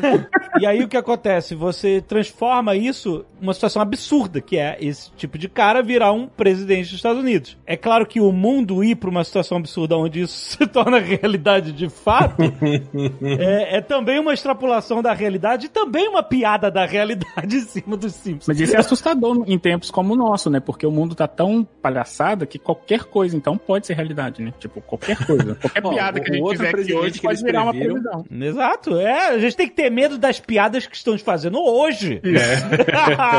Entendeu? Outro presidente que eles previram é o Schwarzenegger. Mas ele não pode, né? É, não, Por quem, enquanto. Quem previu, não, porque no, no, no Simpsons tem um personagem que é o Schwarzenegger, entre aspas, né? Mas no filme Demolidor, Demolition Man, do Stallone, eles falam da biblioteca presidencial Schwarzenegger. E também é uma piada, mas é engraçado. Como o Schwarzenegger não pode ser assim? Seria muito melhor que o Schwarzenegger fosse, que essa piada fosse a que tivesse se tornado realidade. Sim, sim, sim, lógico. mas, ó, ele não pode ser presidente porque ele não nasceu nos Estados Unidos, né? Então, isso pode mudar. Isso. é. Pode, mas não vai. Não fala isso, Jovem Nerd. É, é verdade. É verdade, não pode não. Fala, não, tudo é possível. Mas Ah, o... eu, eu tenho repetido aí algumas vezes, vou até repetir nesse programa, que é bom marcar, Hum. filme do Ozob com Vin Diesel. A franquia de 11 filmes. 11 filme maravilhoso. Vambora. Cada um vai lançar uma previsão aqui, é Joelma presidente. E tu primeiro damo, né? Eu primeiro damo. Mas o fato é que é isso, a gente só presta atenção nas previsões que deram certo. Tantas outras que não deram, a gente não liga. Essa do Schwarzenegger presidente no, no filme do Stallone é só uma piada, não virou realidade, mas entendeu? Então a gente não, não conta. Aí dá muito mais valor para as que viraram realidade. Porque também tem o fato da gente poder dar tempo suficiente para algumas coisas acontecerem. Uhum. Quando eu falei, por exemplo, a história da pandemia, lá, ó, de um vírus que se espalhasse, infectasse e matasse uma porcentagem pequena das pessoas, pequena assim, 1, 2, 5%, podia não ser o caso agora, pode não ser o caso daqui a 20 anos, pode não ser o caso daqui a 30, 50, 100 anos, mas se eu der tempo suficiente, tem bem mais chance disso acontecer, alguém poder falar, ó lá, acertou. Exato. Né? Quando a gente fala, por exemplo, do Júlio Verne, que ele, ele previu muitas tecnologias legais que, Uhum. que de fato aconteceram, assim, que, O que se né? manifestaram. Eu já falei em outro Nerdcast aqui que eu sou, fiquei muito triste com o Harari, porque ele prometeu no Homo Deus que a gente não ia morrer de doença. Ele prometeu. Ele prometeu, cara, eu acreditei. Esse negócio de- da previsão dá tempo suficiente e de você estar conectado com a realidade e extrapolar a realidade de forma que ela venha a se tornar realidade até em um tempo pequeno, é, a gente pode ir lá para 2002 e falar do Minority Report, um filme muito bom, do Spielberg, do Tom Cruise. Sim, sim. É um filme sobre previsão de futuro, no caso tinha lá os precogs que previam Ah, mas aí você assassinatos. cético não tem como acreditar nesse filme. Não, cara, calma aí, não é isso que eu tô falando. Você acredita em pessoas que podem prever o futuro? Não, não é isso que eu vou falar. Eu vou falar que o filme é sobre previsão do futuro. Porque os precogs eram pessoas que previam o futuro e não eram charlatãs. Era o que o Cartomante queria ser e não conseguiu. Elas, exato, elas eram ficção, né?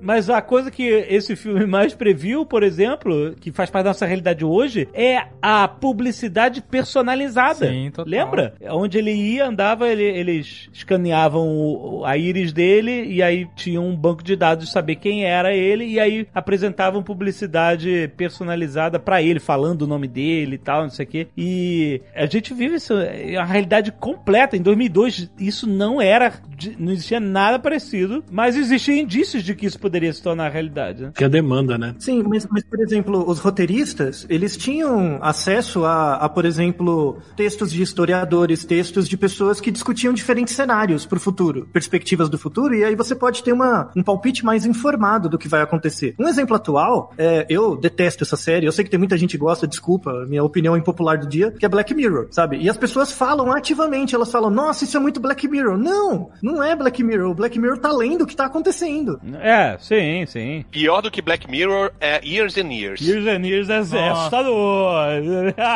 A questão é que assim, os- o, o mérito é dos roteiristas. Os roteiristas têm um bom conhecimento dos cenários atuais, do contexto geopolítico, histórico, cultural atual, e conseguem fazer várias projeções para o futuro, e eventualmente algumas delas dão mais certo que outras, e aí a série ganha um legado. Tem o, a chamada de vídeo do WhatsApp que tava no filme 2001, né? Não é só do WhatsApp, né? Qualquer chamada de vídeo. Ah, o De Volta ao Futuro também previu. Eu quero reclamar do Minority Report que eles erraram uma coisa muito feia. Ah. Muito feio. O quê? A questão de prever o futuro.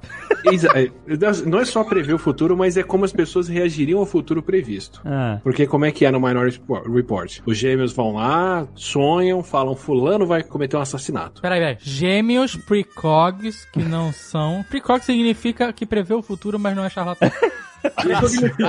Definição, isso. Isso, os gêmeos precogs que preveem o futuro, mas não são charlatões. São eles vão lá e preveem.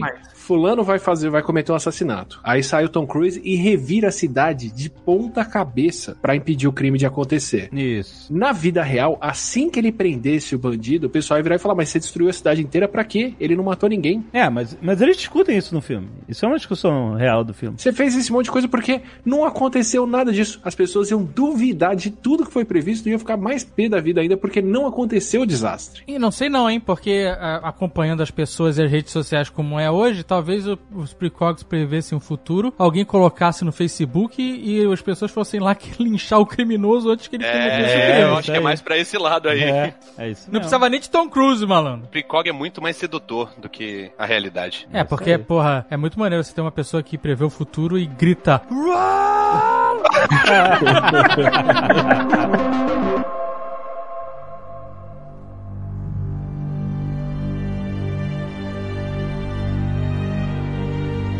Um futuro previsto no, no filme I Am Legend, de 2007. Eu Sou a Lenda, que tinha o mundo acabou, né? Só sobrou o Will Smith e o cachorro e os vampiros. E ele tá. Spoilerzaço E- do livro. Spoilerzaço do livro. Pô, mas isso é a premissa do filme, inclusive. Não, no filme eles não são vampiros. Eles são zumbis vampiros. Não. Não são? O é, estra- É, enfim, estragou, tá, já estragou o livro. Ninguém vai ler também mesmo. tá aí caindo cada Mas dia ali, mais, ninguém lê nada. Ele tá andando lá na, na, na, na Times Square e tem um pôster do Batman versus Super... Tem, tem um pôster do, do símbolo do Batman com o do Superman no meio. E isso foi em 2007, né? E o futuro do filme acho que era em 2015 que acontecia, né? E aí, enfim, aí depois o pessoal falou, ah, previu Batman vs Superman mais ou menos na mesma época e tal, não sei o quê. Mas, mas, tipo assim, cara, não é difícil de você imaginar isso, né? Era, era uma coisa que tinha, era, era o imaginário popular, o desejo popular e tal, não sei o quê. Então não é uma previsão de tempo. Você tá brincando com a possibilidade alta até de, de algo acontecer nesse sentido. É que nem Mercenários, né? Foi os anos 80 e 90, todo mundo esperando um filme que reunisse Sylvester Stallone, todos os brucutus e o caralho e tal, não sei o quê. Principalmente os dois principais, né? O Sly e o Schwarzenegger. É. Ó, tem outro filme que prevê o futuro também, ó. Show de Truman. Ele não preveu, né? Ele, ele entendeu. Ah, ele, ele descreve, né? Ele descreve o presente e o futuro. É porque no show de Truman, as pessoas são todas obcecadas pela vida de um personagem, que é o Truman. Enquanto hoje, na realidade, as pessoas são obcecadas pela vida de qualquer um. Tá aí os. Não, não é questão nem de Big Brother, mas é a quantidade de daily vlogs que tinha, ou as horas que você perde da sua vida verdade. vendo stories É da vida das outras É, pessoas. É, isso é muito show de Truman mesmo. E a quantidade absurdas que hoje tem na internet de é, canais e perfis que tratam de fofoca pra falar da vida das pessoas, e de Treta News e outros, outros canais, New York Treta, meu canal de treta preferido, inclusive. Mas que até então a gente conhecia só pelas revistas, o que na Inglaterra é muito comum, os tabloides sensacionalistas, né? Aham, aham. E os paparazzi que invadiam as vidas das pessoas e tal. Só que hoje isso acabou. O paparazzi não tem mais função. Qualquer um tá com o celular registrando aquilo. É, exatamente. E- e- mas essa obsessão de saber da vida dos outros, mesmo que isso não vai mudar nada na sua, Uhum. é brutal. E muito antiga. É muito antiga, é, aliás, revolucionária. Mas virou também. produto e as pessoas passam a vender isso. Porque no show de Truman, o Truman não sabe que está vendendo, ele é um produto. Ele está sendo vendido, explorado no caso, Ah, né? Sim, é. Mas caso. hoje, com as redes sociais, as pessoas optam por vender a sua intimidade. Isso, e aí tá, aí tá falando da sua vida que, e que nem no show do Truman, de repente vem um merchan. Um oferecimento Magazine Luiza. Fala mal da Magazine tô- Luiza aqui Não. no Nerdcast. Não, o show de Truman foi o, o, o estudo de mercado pro lançamento dessas ideias. Você acha que não tinha alguém com um pouco de criatividade falando, nossa, eu gostei dessa ideia do show de Truman, vamos aplicar agora e fazer uma rede social e tudo mais. São ideias latentes no imaginário social, né? É. E aí alguém mais, mais visionário, com um pouco mais de capacidade e recurso, acaba desenrolando, né? sim, sim, sim. Isso coloca, por exemplo, o grande problema que a publicidade tem como algo que, sem a gente perceber, acaba regulando muito o nosso comportamento. A publicidade é isso, né? Você querer saber. É que não é a publicidade do indivíduo, né? Mas a publicidade de produtos reflete muito o nosso desejo de querer saber mais sobre o mundo. E a gente hoje, infelizmente, reduz o mundo aos produtos, que são produtos, por exemplo, da cultura pop, da, do imaginário social. É um exemplo até bem interessante, assim. A minha geração, acho que é do André, do Atila também, do Jovem Nerd e tal. Não sei. Você parece ser bem mais velho do que você deve ser. Coitado, não faça Mas isso. a gente cresceu jogando videogame. Qual é a sua década? 80. É, é nossa Realmente geração, parece cara. bem mais velho. Para É, com então. isso. A gente tá tudo decrépito e envelhecendo ao mesmo tempo, não vem não. Não, esse ano a gente tá envelhecendo mais rápido. A gente cresceu jogando videogame. Isso deixa uma marca na maneira como a gente entende as relações com os produtos sociais. Tanto é que a relação que a, no- a gera- a nossa geração tem com a- o mundo pop, com videogame, com cinema, vem daquela época infantil, que é mediada por relações de publicidade também. Então, eu fico até com uma, uma reflexão assim, se se o, o número cada vez maior de coincidências que a gente percebe na realidade é porque a gente está ficando mais informado, então a gente conhece melhor como o mundo funciona, questão científica, ou na verdade porque o mundo está ficando menor, porque o conhecimento que a gente tem acesso do mundo como ele é é cada vez mais mediado por mídias criados por terceiros, que também são limitados. E aí entra toda a discussão da inteligência artificial e tudo mais, mas essa é uma reflexão interessante que eu queria a opinião de vocês, a verdade, porque eu estou angustiado com isso. Não, esse negócio de, de como essa cultura faz parte da percepção de mundo. Outro dia, minha filha e eu estávamos brincando de parkour na casa, né? E a gente é, tinha que fazer um. Filmou? um- Não, não, não fico filmando a vida inteira. Pô, mas você brincando de parkour? Tu aprendeu com o quê? Com o Marco Gomes? Você filmou brincando de Não, parkour, é algo que eu parkour, queria parkour ver. de Eu no pagaria, sofá, pagaria. Pagaria um dólar por coisas. isso. Eu pagaria um dólar, fácil.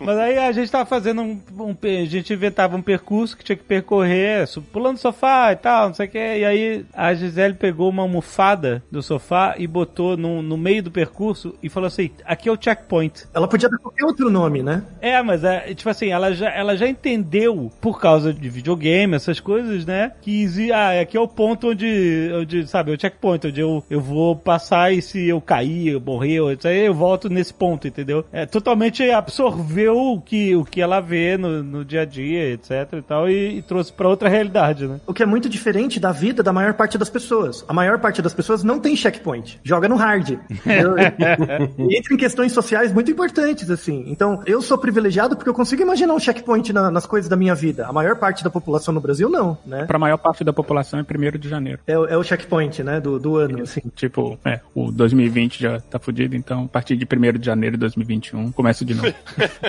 Como sabem, herdamos um orçamento bem ruim do presidente Trump. O país está falido. Olha só, tem uma coisa que muitos filmes previram, entre aspas, mas que aí eu, eu quero até lançar a pergunta: se o filme fez uma previsão do que estava por vir ou do que ia ser criado, ou se o- os filmes criaram esse anseio, que é, nesse caso específico, tem outros exemplos, mas nesse caso específico que eu tô falando aqui, são as videochamadas, né? Era uma, um anseio. Tem vários filmes que mostram isso. Tem o Blade Runner, mostra isso. Do orelhão lá que o cara liga. O 2001. É, É, Star Trek você foi também. e, e essa te- tecnologia dem- demorou pra vir, pra acontecer de fato. Mas será que a tecnologia existe hoje porque as pessoas que criaram ela, que trabalharam nela e desenvolveram ela, foram inspirados por esses filmes? Mas tem esse vai e vem. Também, é, tem, tem também. Tem um vai e vem grande, assim. Tem, eu, eu conheci muita gente, por exemplo. Conheci muita gente, não, mas eu vi muita gente em biotecnologia, o pessoal que saía da universidade nos Estados Unidos para montar empresa, para fazer uma startup e, e inovar em saúde, falando que eles queriam fazer o tricorder do Star Trek. E o, o tricorder do Star Trek é o celular. Então, mas eles queriam fazer o, o- médico desse, né? Que você passa por cima do corpo da pessoa. Ah, o médico? Ah, pois é, aí é. E aí ele fala, ah, tem isso, tem isso, tem aquilo. Sim, sim, sim. Sabe? sim. E, tipo, a inspiração dos caras é Star Trek. Se sair alguma coisa parecida com Star Trek, não, não é porque o Star Trek previu. Os caras foram inspirados, sim, com certeza. O sujeito que criou o óculos Rift, que foi comprado pelo Facebook, ele falou: eu, eu, eu assisti, eu li Player Number One, o jogador número um, e eu queria criar aquele óculos de realidade virtual do, do livro. E aí eu fiz o óculos Rift. Ele, assim, o óculos, o Rift, na verdade, veio muito, sei lá, ele veio muito depois do- da primeira tentativa de se fazer algum tipo de realidade virtual, que é lá da década de 80, que era cinemas de imersão, que eles chamavam, né? Que você entrava numa caixinha e, e podia fazer tudo. Mas eu acho que tem a ver também, isso que o Zagal falou, eu acho que tem sim a inspiração dos filmes, mas também tem uma coisa que é o curso natural. Principalmente com questão de comunicação, curso natural, assim, de se pensar, olha, a gente agora, a gente só se comunica pessoalmente. Aí agora a gente tem uma tecnologia que a gente consegue mandar a nossa voz num aparelho. Eu acho que o próximo passo natural é, agora eu quero mandar a minha imagem por algum aparelho. Aí eu acho que, sei lá, talvez seja uma mistura de a gente quer que isso aconteça, vamos colocar isso na, na ficção científica, e alguém pega essa ficção científica e fala, hum, já que as pessoas aceitaram bem essa ideia, bora tentar desenvolver isso mesmo e ver o que, que acontece. Acho bizarro porque eu sempre achei que a videochamada não ia pegar por conta dela ser muito invasiva. Aham. Pra que, que eu preciso ali, É, abrir uma mostrar, câmera? exato. É, e eu, eu não gosto, até hoje, quando tem conferência, eu não tiro lá, eu deixo adesivo na câmera do computador, não ligo no celular, eu prefiro fazer só áudio. Mas a Andrea, é, a portuguesa, ela não consegue fazer outra ligação que não seja videochamada. Aham. Eu falo assim, ah, às vezes, ah, liga pra Agatha pra perguntar não sei o que lá. Ela liga pro Liga, vídeo. videochamada, automaticamente. Ela não consegue, ela não, não consegue mais falar Só- no telefone. só- exato. A época que a gente tá vivendo hoje, onde a gente tá mais distante das pessoas fisicamente, É, com tal, certeza isso tá ajudando a gente a incorporar mais essa vontade de, por exemplo, ver ver as pessoas através da videochamada em mais ocasiões do que antes, entendeu? Então a gente vai acabar criando culturas novas, hábitos novos por causa do mundo que a gente tá vivendo, né? É, e assim, só voltando nessa questão do, do curso natural, tipo, de novo, a gente comunicava pessoalmente, aí a gente conseguiu transmitir voz através do ar, agora a gente consegue é, vídeo, e uma, uma das coisas que a realidade virtual tenta fazer agora é passar movimento. Então, assim, a gente cria agora um ambiente virtual, onde o movimento dos meus braços vai ser percebido por uma pessoa que está em outro país. Sei lá, aí de novo, vira- parece que é o curso natural de como que a gente quer se comunicar, até que vai chegar um Porque momento que a gente... por falta, né? Isso, e até que vai chegar um momento que a gente vai, o quê? Se teletransportar. Tá aí minha previsão também.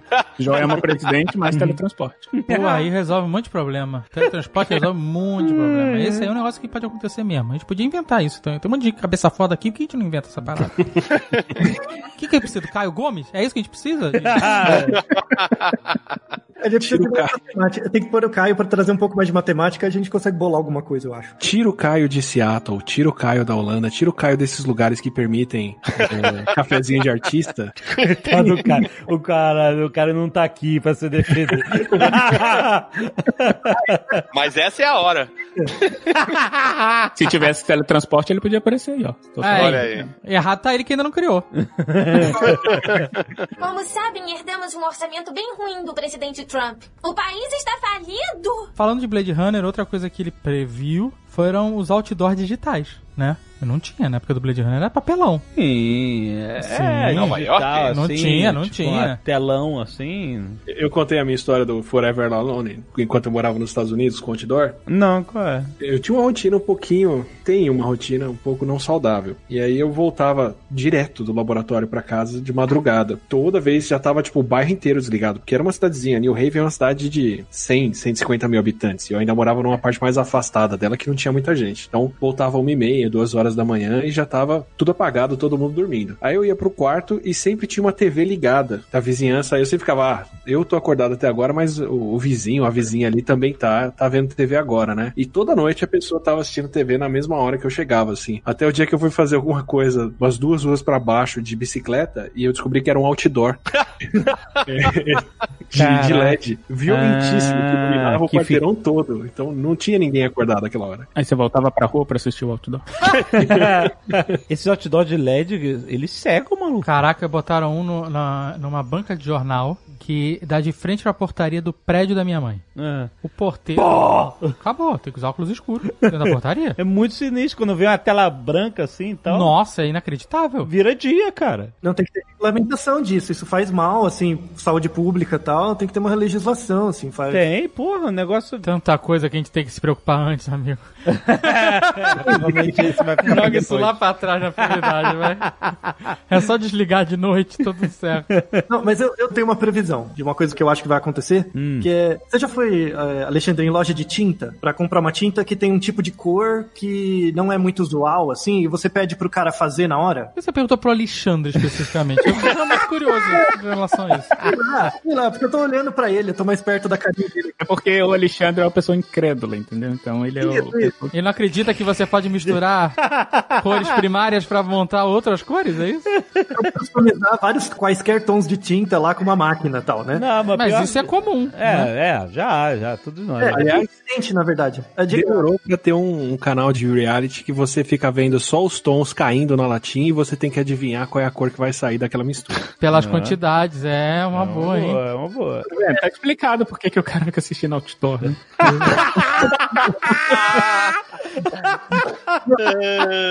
Mas eu acho que em breve vai ter uma máquina que faz isso pra você com remédio. Então, assim, você vai ter que tomar dipirona 20 miligramas. Hum. Você vai ter a dose específica pra você, e você vai lá na farmácia, a farmácia vai ser uma loja de tinta, e nessa loja de tinta é uma máquina, ele já mistura tudo que você precisa num remédio só. Mas já tem, chama homeopatia. É, essa, essa é a versão de cartomante da parada, né? Ah, exato. Vai ter a versão alopática, assim mesmo, que é a medicina individualizada. Não, mas o. Mas nos Estados Unidos não é assim? O Atila não era assim lá no, pra você? Tinha que quando eu ia comprar antibiótico ou coisa assim, tinha os comprimidinhos que saíam certinho, Mas isso aí é com o teu nome, com toda a dose, tudo que você tinha tomado. não tinha? mas não tinha nada misturado, né? Você sai com três, quatro tubinhos Uhum. e aí, tipo, você mistura. Não, não vem um comprimido que já tem todos os remédios e tudo Ah, então, tá. mas olha só, isso já acontece. Desculpa aí a sua previsão furada, Altair. Isso já acontece. O, o médico do meu pai, em vez de receitar vários remédios de farmácia caros, Ah, né? Ele manda fazer manipulado. manipular o que... Uma fórmula específica pro meu pai. Ele vai numa farmácia de manipulação e compra. Sim, sim, não, mas- pensa isso massificado em geral, assim, Ah, pra não. tudo. Mundo, pra tudo, pra qualquer doença, né? Mas então, é só você trabalhar mais nas farmácias de manipulação, não é isso? Não, é que tecnicamente tem várias É dificuldades. só fazer um aplicativo que vira futuro. Você quer ir numa máquina, que nem você comprar refrigerante, é isso?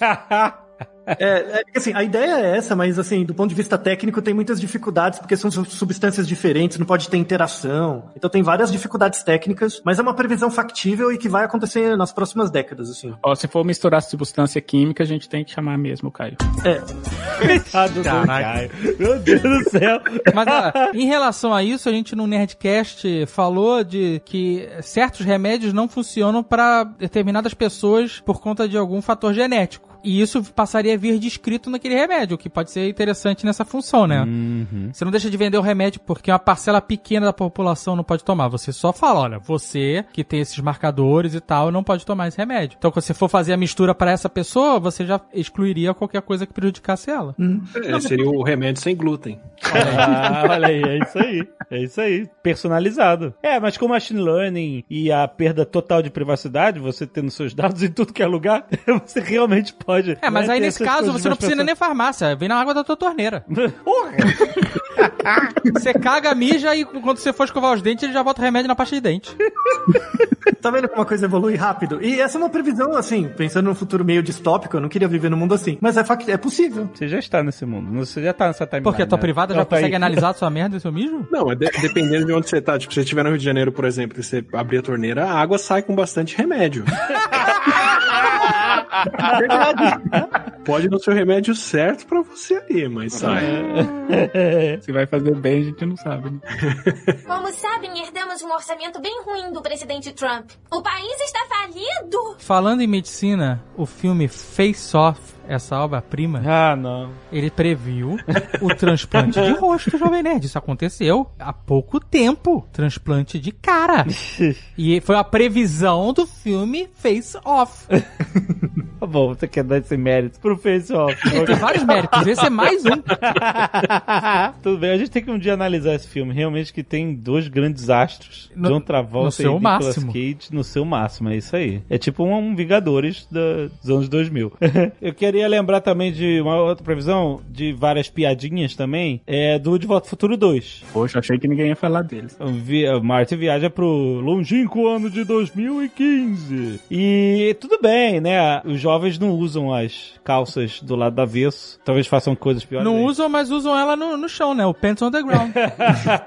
Tem várias previsões que são meramente piadas e tal, que negócio da hidratar uma pizza, pizza pequenininha que fica gigante e tal, não sei o que, já toda cortada. Mas tem uma parte muito interessante que é durante o jantar, justamente o jantar da pizza lá da, da família McFly do futuro, os filhos estão sentados, vocês lembraram? Os filhos estão sentados com uns óculos de realidade, meio que de realidade virtual, uns óculos na cara, e eles não estão prestando atenção em nada. Você só vê umas luzinhas piscando como se eles estivessem lá em outra realidade vendo televisão no- nos óculos. Essa que era a ideia, né? E aí tem uma hora que o telefone da casa toca e ele toca na cara da filha do Marty McFly e ela fala assim: "Ah, pra você" e tal, não sei o quê. Cara, isso era o celular isso era o- até o comportamento, não só, assim, tudo bem que eles não previram o celular, smartphone na mão das pessoas, botaram na cara como óculos, mas o comportamento da juventude é. igual. E eles previram isso, que é, tá na mesa com a família e tal, mas tá cada um em um lugar diferente na sua mente e tal, consumindo informação de uma forma diferente. E aí, in- inclusive, quando toca o telefone, tudo integrado e eles falam, né, ó, tá tocando telefone e tal. É, uma outra coisa nessa mesma linha, que hoje em dia, o que, que a rede social faz? Ela te coloca aquele tanto de informação ao mesmo tempo, então você tá consumindo, assim, muita informação de várias fontes, tudo ao mesmo tempo. O que o, o filho dele faz quando ele chega em casa é isso, ele senta na frente da televisão e fala, liga a televisão no canal 15, 30, 40, vai falando tanto de número e ligam todos os canais ao mesmo tempo, É, é. e ele tá assistindo tudo ao mesmo tempo. Que também é um comportamento muito comum hoje, né? Da gente fazer várias coisas ao mesmo tempo. A piada é que é o absurdo que conseguiria prestar atenção em tantas coisas ao mesmo tempo, mas o significado da piada é real. Que, ou seja, você não tá vendo um monte de telas ao mesmo tempo, mas você tá sendo bombardeado por muita, muita informação em um período muito curto de tempo. Então é totalmente real, né? Só foi representado de outra forma, mas é totalmente a vida. E acertaram até o ano, 2015 pra cá e tal. Esse é o mundo que a gente vive. Eles só não acertaram aquela jaqueta que secava sozinha, né? Que era muito boa. Porra, essa é boa. Que ajustava o tamanho, lembra? A Nike lançou o tênis, né? lançou, lançou o tênis eh, pra, pra, pra Mas comemorar. não funciona de verdade. É, é só uma, é só pra- Só uma uma brincadeira. É, e custa dois rins, né? É, é. Hoje em dia um carro no câmbio atual. Mas uma coisa o- que eu acho legal desses futuros também, tipo do futuro do De Volta para o Futuro, é que o transporte, geralmente filmes assim, antes de, sei lá, da década de 90, eu diria, eles sempre preveem o futuro com o transporte sendo um transporte que voa. É sempre algum tipo de transporte que voa. Inclusive, tem um filme de 1973, eu acho, eu esqueci o nome agora, que mostra que o transporte no futuro não era nem, assim, os carros não voavam, mas as pessoas tinham aviões particulares que voavam baixo e elas podiam ir por, pro trabalho e tal com esses aviões particulares. E que é o que a gente usa hoje em dia com um helicóptero, né, praticamente. Mas acho que tem um ponto que é bem legal aí, que é assim, a necessidade dessas coisas, ela é constante. A gente sempre quis meios de se transportar mais rápido, coisa assim. Então o limitante fica sendo a tecnologia. E tem algumas transiçõezinhas que meio que viabilizam boa parte disso. Tipo, quando a gente chegar num ponto em que a bateria... Eu perguntei pro engenheiro-chefe da Embraer, num- numa feira de tecnologia que eu fui. O cara falou, olha, se dobrar a capacidade de energia das baterias atuais, aviões elétricos já começam a ficar viáveis. Então, assim, é uma questão de tempo. As baterias estão progredindo no quanto elas guardam de energia, estão ficando mais eficientes. A gente está fazendo motores que gastam menos energia, por aí vai. Mais alguns anos e a gente entra nessa fase em que já é possível ter aviões que são elétricos. Aí entra na outra fase, que é encolher o tamanho desses motores, dessas baterias, até você ter um avião que ele é viável para algumas pessoas só, ou para uma ou duas. E daí vai ganhando escala, né? É, e assim, eu lembro disso da época que conversava com o André, em que ele estava desenvolvendo a interface do Pixel e as outras coisas no Google, assim. Quando você fala com quem está inovando e fazendo aquilo, fica muito claro que tem várias outras vontades que ainda não se manifestam porque a gente está quase lá, mas ainda não tá lá, mas é uma questão de tempo até a coisa aparecer e acontecer, né? São mais alguns passos, é mais alguns anos de iteração da tecnologia se refinando. Então, quando alguém vai fazer um filme, vai fazer uma série, coisa assim, conversando com a galera da área, você consegue ver esses próximos passos e, e falar deles, ou ver eles acontecendo. Depois você joga em cima disso o comportamento humano normal, né? Então, ah, qual que é o desafio das televisões? Ah, elas ficarem com a telinha cada vez menor, ou com mais capacidade, ou com isso ou com aquilo, beleza. Como que o ser humano vai se comportar em cima disso? Ah, vai ficar distraído igual ou pior. Beleza, então você joga as duas coisas e é o que acontece, né? Não, é muito legal isso, Atila, porque i- isso é o que me atrai,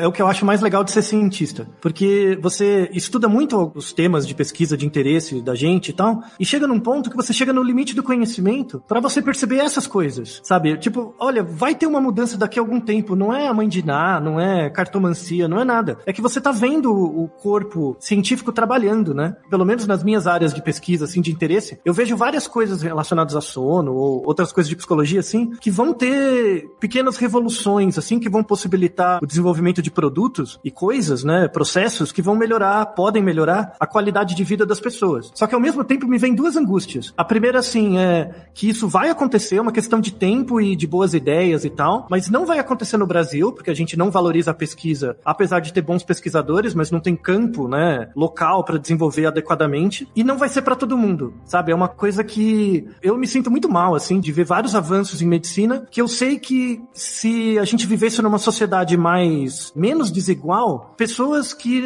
eu já sei que vão morrer por causa de coisas tratáveis poderiam ter a sua vida prolongada se o acesso a certas melhorias fruto do desenvolvimento científico fossem mais massificadas mais rapidamente, né? Eu não sei se você sente o mesmo que eu, assim, eu fico um pouco feliz por ser cientista e triste por isso não ser tão disseminado, né? Eu tô triste porque as pessoas não querem tomar vacina.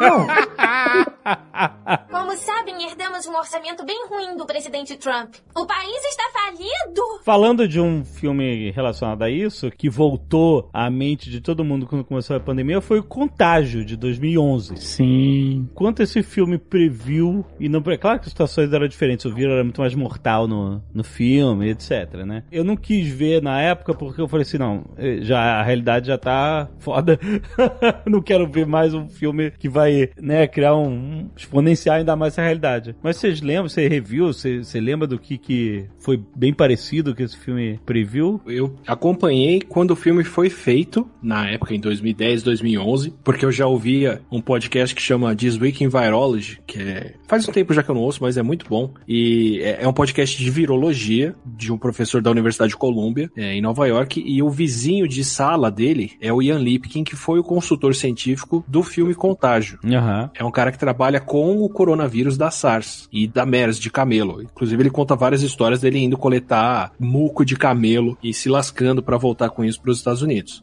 Então, então ele foi contando do passo a passo, do quanto que eles colocaram de ciência, de pesquisa, de tudo que estava acontecendo no filme lá em 2010. Então ele é bem, bem, bem próximo da realidade, porque tem, ele foi feito, desenhado por cientistas e em cima disso o pessoal colocou a, a, a romantização da história, né? Ou sei lá, a ficção. Mas a- as premissas todas são bem próximas, assim. O que eu acho que é diferente e que talvez, infelizmente, seja o que faz com que as pessoas hoje não tomem os cuidados para evitar que a doença se espalhe, é que no filme, o tempo entre o contágio e a pessoa ficar podre de doente e morrer era muito curto e muito visível. Então, assim, a pessoa contraía o vírus e começava já a ficar lá vermelha, suando e, e passando mal e morria. Era muito rápido. Então, assim, as pessoas percebiam que, opa, agora a gente tem que tomar algum cuidado porque isso vai me matar logo. Infelizmente, como, assim, felizmente, como as pessoas não morrem tão de repente com o corona, as pessoas, de novo, elas não conseguem mentalizar a relação causal entre, olha, eu saí sem máscara aquele dia, fui pra festa e agora eu tô aqui doente, tô só espirrando e não deve ser tão grave assim. As pessoas não conseguem ver essa relação causal. Então, por isso que eu acho que elas tendem a tomar menos cuidado. É tipo os ratos. É tipo os ratos. É, a, a mistura do filme são duas coisas. É a transmissão do coronavírus, então isso é muito parecido com o que a gente tem agora,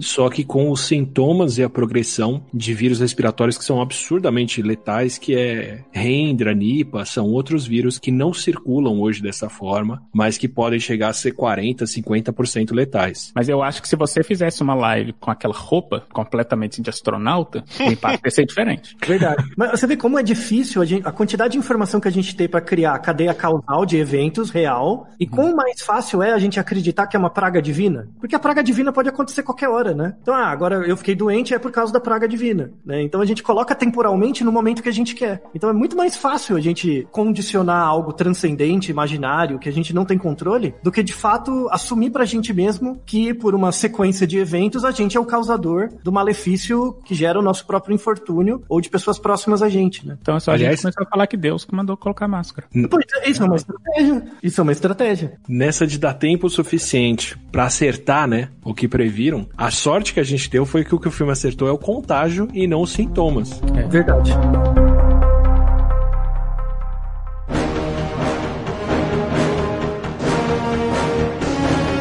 Eu tenho uma parada aqui. Ah, Inclusive no filme é mais legal do que na realidade. do que? Carros autônomos de Total Recall. É, Total Recall tinha um robozinho que Era muito mais charmoso. Tudo bem que ocupava um lugar no carro, mas era mais...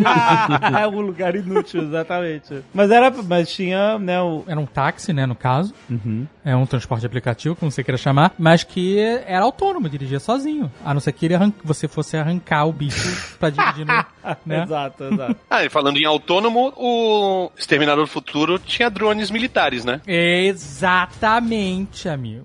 Olha aí, cara, é. Dronão, dronão militar, é verdade. Que hoje é o feijão com arroz lá do, do exército americano, né? Exato. A Até morte mata terrorista. É, cara, essa guerra de robôs é uma parada. Aguarde o momento da Boston Dynamic, amigo. e aí, aí você Mas vai a- ver, ó, aquela cena clássica do Terminator, do pezinho do robô cromado Ah. pisando num crânio humano, Ah. Versão aquele spot amarelinho fazendo isso. Eu sei, é, o, Aquela patinha agora, aquele cachorro robô. Puta que pariu, meu irmão. Aquilo ali com aquele bracinho no lugar da cabeça, não, não. Aí, aí mistura com o Robocop, né? Os soldados Robocop lá. Lembra aquele robô com as duas metralhadoras gigantes? É de 209, é isso aí. Teve alguns youtubers que receberam esse robô do, da Boston Dynamics pra fazer review, pra fazer unboxing. Ah, é? Sim, sim. Teve um canal que eu gosto muito, que eu sigo, que chama Therapy. Olha só. Olha aí, cara. Né, mas é que o cara ele faz realmente um- uns excelentes unboxings. E não, não Mas é qual qual a diferença de qualquer outro unboxing? É que é empolgado. Não é, então, não é abrir a caixa. O unboxing é só o, o início. Ele faz, na verdade, review dos produtos. Entendeu? Ah, só tá. que o nome do canal é Unbox Therapy e começa sempre com ele abrindo as caixas. Só que ele produz muito bem. Então, a captação de áudio, a captação do vídeo, ele capta Hum. o áudio, assim, você escuta cada momento. A Zagal tá vendo unboxing ASMR. Mas é quase isso, é quase isso. Só que os reviews dele são muito bons e ele faz uns comentários muito engraçados. Ele é um ótimo apresentador. Aham. E o unboxing dele desse é, Spot da, da Boston Dynamics é muito bem feito. E aí o bicho, quando você liga, cara, Ele ele, tá deitadinho assim, tá flat no chão, Tá sabe? com as perninhas encolhidas. Todo encolhidinho, Aham, assim, deitadinho. E aí ele levanta de uma vez só, cara. Ah, já imaginou. E aí tem uma hora que ele tá testando o bicho andando na rua, ele É. leva pra rua mesmo, arranha o bicho todo, não sei o que lá, e aí o bicho cai perto de um de uma paredinha, assim, de um... Não, não, não chega a ser uma parede, sabe? É, é, é como se fosse três alturas de um meio fio, assim, um, uma muretinha, vamos dizer assim, né? É. E ele precisa de um certo espaço pra girar e levantar. Certo. E aí o robô bota aquela patinha do demônio sem dedo nessa mureta e empurra pra trás pra ter distância. Ah. Ele faz assim, Vira. e ele se joga pra longe, tipo uns dois metros, Que isso? e aí ele vira e. vuf, Meu irmão, aquilo ali é a morte em forma de cachorro robô, mano. Ali é só botar. Já tem até o lugar pra tu botar a metralhadora. E ele é grandão, igual do filme mesmo, assim, alto, uns dois metros de altura? Não, não, ele é pequeno, né? Que é pra pegar na altura ali do. do é pra tu sangrar na- no, no intestino, sabe qual é que é? Morte lenta. Que o tiro vem aqui ó, na altura do umbigo, que é pra tu morrer, demorar cinco horas morrendo. Que ele vai só com aquela mãozinha na facada, ó, enfia e gira, enfia e gira. Você acha que ele aprendeu a abrir porta pra quê? Como é que você abre a porta? Pega e gira. A facada, amigo, a facada letal é isso, ó. Enfia e gira. Abriu, ó. Enfiou, abriu pra não, pra não parar de sangrar. Fica aí, ó, morrendo cinco horas sangrando pelo intestino. Tem um vídeo da Boston Dynamics que é o, o Parkour Atlas. Nossa. O Atlas é o robô humanoide deles, né? Isso. É. Porque até, sei lá, 2015, 2016, ele era aquele, tipo, bicho durão, assim. Ele vai dando os passinhos pra frente, mas é isso. No vídeo de 2019 dele fazendo parkour, que ele dá as cambalhotas que eu não consigo dar, ali já acabou pra mim. Exato. Eu, eu não consigo andar nem na versão mais dura dele. Já, pra mim, é- aqueles movimentos já são difíceis. Eu já fiquei imaginando o MMA desses robôs aí já. Cara, tem um filme disso aí, né? Tem, tem, do Hugh Jackman. Do Olha. Hugh Jackman. Isso é Esse filme aí tá prevendo o futuro. Aguarde e confie. Exatamente. Como sabem, herdamos um orçamento bem ruim do presidente Trump. O país está falido. Nessa de interagir com a ciência, de interagir com cientistas, de ver quais são as próximas perguntas e o que, que a gente quer fazer mais pra frente, um cara que tinha ótimas interações com gente muito estudada e soube extrapolar isso muito bem foi o Júlio Verne. né? Ele Aham. conseguiu criar situações, mil léguas submarinas, exploração da Lua, uma série de invenções nossas, ele conseguia não só ver que tinha o desejo para aquilo, mas até, tipo, justamente criar estações, né? É como se a gente daqui a 200 anos visse Star Trek acontecendo mesmo com naves da maneira que a série falou, assim. Não, é totalmente, não. Mega visionário. Né? Submarino, não existia submarino. O cara tava no, há 200 anos atrás, imaginando o homem chegando na lua, cara. Sinistro. Sim. É muito louco, mas chegando de verdade, não, não numa fantasia, num sonho, né? Porque você podia fazer, né, extrapolar isso de uma forma. Ele tava pensando em de que forma a gente poderia fazer isso cientificamente, né? É muito incrível isso. Porque na época dele tinha essa dúvida mesmo. Tipo, Isso. o que, que era melhor? Era melhor você lançar com toda a inércia daqui pra chegar na Lua, ou era melhor você ir jogando pedacinhos e criando, porque né, você tem que ter a, força e a reação, né? Qual que vai ser a reação? É um grande lançamento que te coloca lá, ou são vários pequenos lançamentos que vão te fazendo chegar mais perto da Lua cada vez? Uhum. É, é, mas é isso que eu ia falar, porque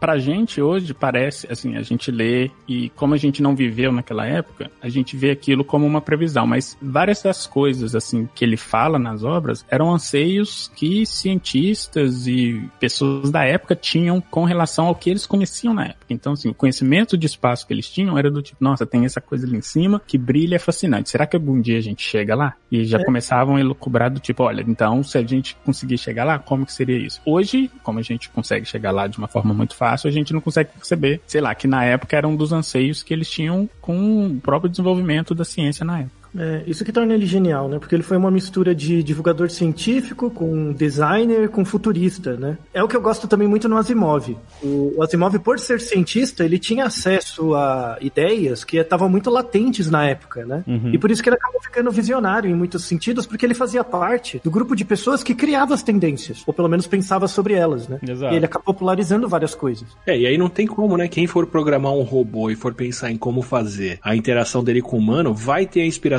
do Asimov pra pensar nas leis, né? Exato, e aí isso vai também desenhar o futuro, né? Então é uma previsão meio que acaba inspirando, como a Zagal falou. Robocop também tinha as leis, né? Tinha as diretrizes, exatamente. E a diretriz 4 é a mais verdadeira. a diretriz 4 é que o Robocop não podia fazer mal a nenhum funcionário da corporação que criou ele. o resto, foda-se. é que tem toda uma geração que ouve a gente que não viu o Robocop. Infelizmente existe isso. Eu, não, eu falo pros meus alunos, assim, na, não na Unifesp, mas mais na USP, que é o pessoal mais perto da graduação, você tem que assistir três filmes pra entender os anos 80 e uma parte dos 90, que é o Robocop, o Rambo e o Predador. Pra você entender o espírito, assim. Porque eles não fazem ideia. Tudo que eles têm de visão dos anos 80 e 90 é o Stranger Things, que já é uma reedição, né? Então, é, é difícil trabalhar com uma geração... A gente tá ficando velho, pessoal. Tá ficando? Eu dava uma aula sobre internet no, pro pessoal do segundo ano de publicidade, contando a história. E aí o último slide lá da apresentação era uma piadola, Skynet. E eu percebi o quanto eu tava velho quando as pessoas já não entendiam mais o que era Skynet. Ah, com certeza. Pois é. Elas não faziam ideia do que é Exterminador do Futuro, tudo mais. Não, eu fui, É, numa, eu tirei, eu tirei o slide. eu fui numa banca de jornal comprar um, dois adesivos, porque eu achei bonitos, assim. Era um adesivo do Cazuza e um do Jaspion. Aí a mocinha que recebeu lá, ela falou, ah, esse é o Cazuza e tal, né? E quem é esse? eu falei, é o Jaspion. Eu falei, o Jaspion? Que isso? E, e era uma mocinha, devia ter, sei lá, 20 anos e tal. Eu falei, você nunca assistiu, né? Eu falei, é, desculpa, tô daqui. Não, Jaspion realmente não tem como, né? né? Mas agora o Jaspion tá voltando aí. Aê, seu Fabiabu! Exatamente. Escreveu a continuação de Jaspion. Muito bom. Olha aí. Esse- Em quadrinhos. Tem essa também, né? Porque a gente, as nossas referências muitas vezes são regravações, remakes, né? Ah, Histórias mais antigas refeitas. E a gente também tem as histórias que a gente consumiu como as pioneiras ou as primeiras a falarem daquilo, mas elas na verdade são a versão mais nova de, de- ou a 15 quinta versão daquele mesmo filme, né? que é o que tá acontecendo hoje, né? Tá tendo um novo ciclo de reedições pra manter a mensagem e, na verdade, prender o as gerações de, diferentes de público no mesmo objeto, né? O pessoal da série Utopia, que está estreando no Amazon Prime Video, é uma série britânica de 2011, eu acho, que até agora tem um remake, e ela falava justamente sobre uma, uma série de quadrinhos chamada Utopia, que previu várias paradas do futuro, antes delas acontecerem. Aí elas aconteceram, que é bem que esse papo que a gente tá, tá tendo agora. E aí começa a rolar uma pandemia e eles acham que tem um rumor de existir uma, umas edições não publicadas da série que fala sobre tudo o que tá acontecendo e eles querem usar ela como orientação do que fazer e etc, e como sobreviver. E os produtores mesmo falaram que eles estavam produzindo né, a série no ano passado e tal, e, e nesse ano, então quando começou a acontecer tudo, agora a pandemia, eles começaram a ficar muito assustados de que tudo que eles estavam fazendo tinha muito a ver com o mundo, sabe, que a gente estava vivendo, sabe? No caso do Utopia tinha uma gripe que vinha da Rússia e etc, enfim, e toda uma, parada de conspiração e etc, e os caras ficaram É que são dois temas extremamente atuais, né? A Exato. pandemia, que te, né? E, É. e teoria da conspiração, que é o café da manhã de muita gente. Né? Como sabem, herdamos um orçamento bem ruim do presidente Trump. O país está falido! Ninguém previu a porra do WhatsApp, né? que ia ser usado como ferramenta de manipulação de massa Exatamente. e de desinformação. Isso ninguém previu, cara. Não, é engraçado que tem duas. Ninguém prevê a internet nem o uso Não, dela pra manipulação. A internet sim. Então, tem dois vídeos bem icônicos aí da década de 70 e 80. Um do Arthur C. Clarke, escritor de 2001, Odisseia no Espaço, e de tantos outros clássicos da ficção científica. E uma entrevista do Isaac Asimov na década de 80, onde os dois descreviam bem, com bastante precisão, um mundo onde as pessoas teriam acesso a computadores personalizados, onde poderiam ter acesso a bibliotecas em qualquer lugar do mundo na sua própria casa, que poderiam estudar aquilo que elas têm mais interesse, etc. Os dois escreveram muito bem o cenário tecnológico que a gente vive hoje, mas eles não conseguiram descrever as consequências sociais de todo esse acesso à informação, né? Eles esqueceram de botar as pessoas. Exatamente. Falaram da tecnologia, mas não colocaram o fator pessoas, né? O que, que as pessoas fariam com o acesso livre a todo tipo de informação? Então, mas não é o acesso livre à informação, porque o acesso livre à informação tá aí, todo mundo pode usar. Esse acesso, é distorcer esse acesso. Isso, É de- não deixar a pessoa chegar na informação. Isso, mas é porque antes dela Porque chegar a informação tá lá, as bibliotecas, essas coisas, tá tudo lá. Mas a pessoa não vai lá. A pessoa fica esperando ser informada. Essa é a diferença. Exato, ser informada e de uma informação que já tá distorcida e etc. É porque as pessoas são preguiçosas. Essa é a parada. Ninguém tem como prever o fato das pessoas usarem a internet pra ficar vendo vídeo de unboxing e de gato. Amigo, você tá criticando, mas esse vídeo tá me preparando pro apocalipse das máquinas. A máquina vai entrar na sua casa vai ver você vendo um vídeo de unboxing. Me deixa em paz. Não, quando eu ouvir aquele barulhinho, ui, ui, ui, sabe? é? Aquelas patinhas malditas dele sem dedo, eu já sei o que eu fazer. Cara. Já sei. Eu vou chorar. Eu vou passar meu joelho e chorar. É Isso que eu vou fazer. Tem uma coisa que a gente tem que aprender a fazer como ser humano, que é, assim, eu acho que a gente começou o programa falando disso, que é conseguir, né, porque o, o, o Azagal falou do código lá da Bíblia, que a gente precisa começar a aprender a interpretar esses sinais que esses livros deixaram. Então, por exemplo, tem um livro do Jules Verne que é 800 Leagues on the Amazon. Já leram? Não. Pois é. Basicamente é um livro que conta a história de um cara que ele vai viajando pelo rio Amazonas e parte da história se passa quando ele chega aonde? Em Belém. Quem que é de Belém? Joelma. Joel. Presidente do Brasil. Olha aí. Olha aí o código da Bíblia. É, André, você é o emissário da verdade, viu? Joelma presidente.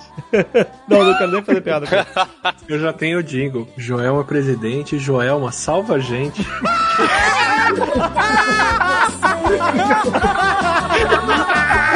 Ainda com essa vozinha desanimada. Apaixonada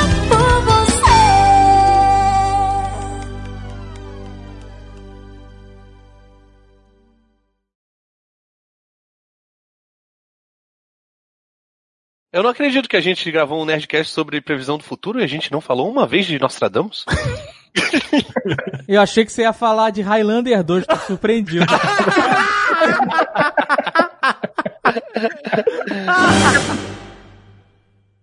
Este Nerdcast foi editado por Radiofobia, podcast e multimídia.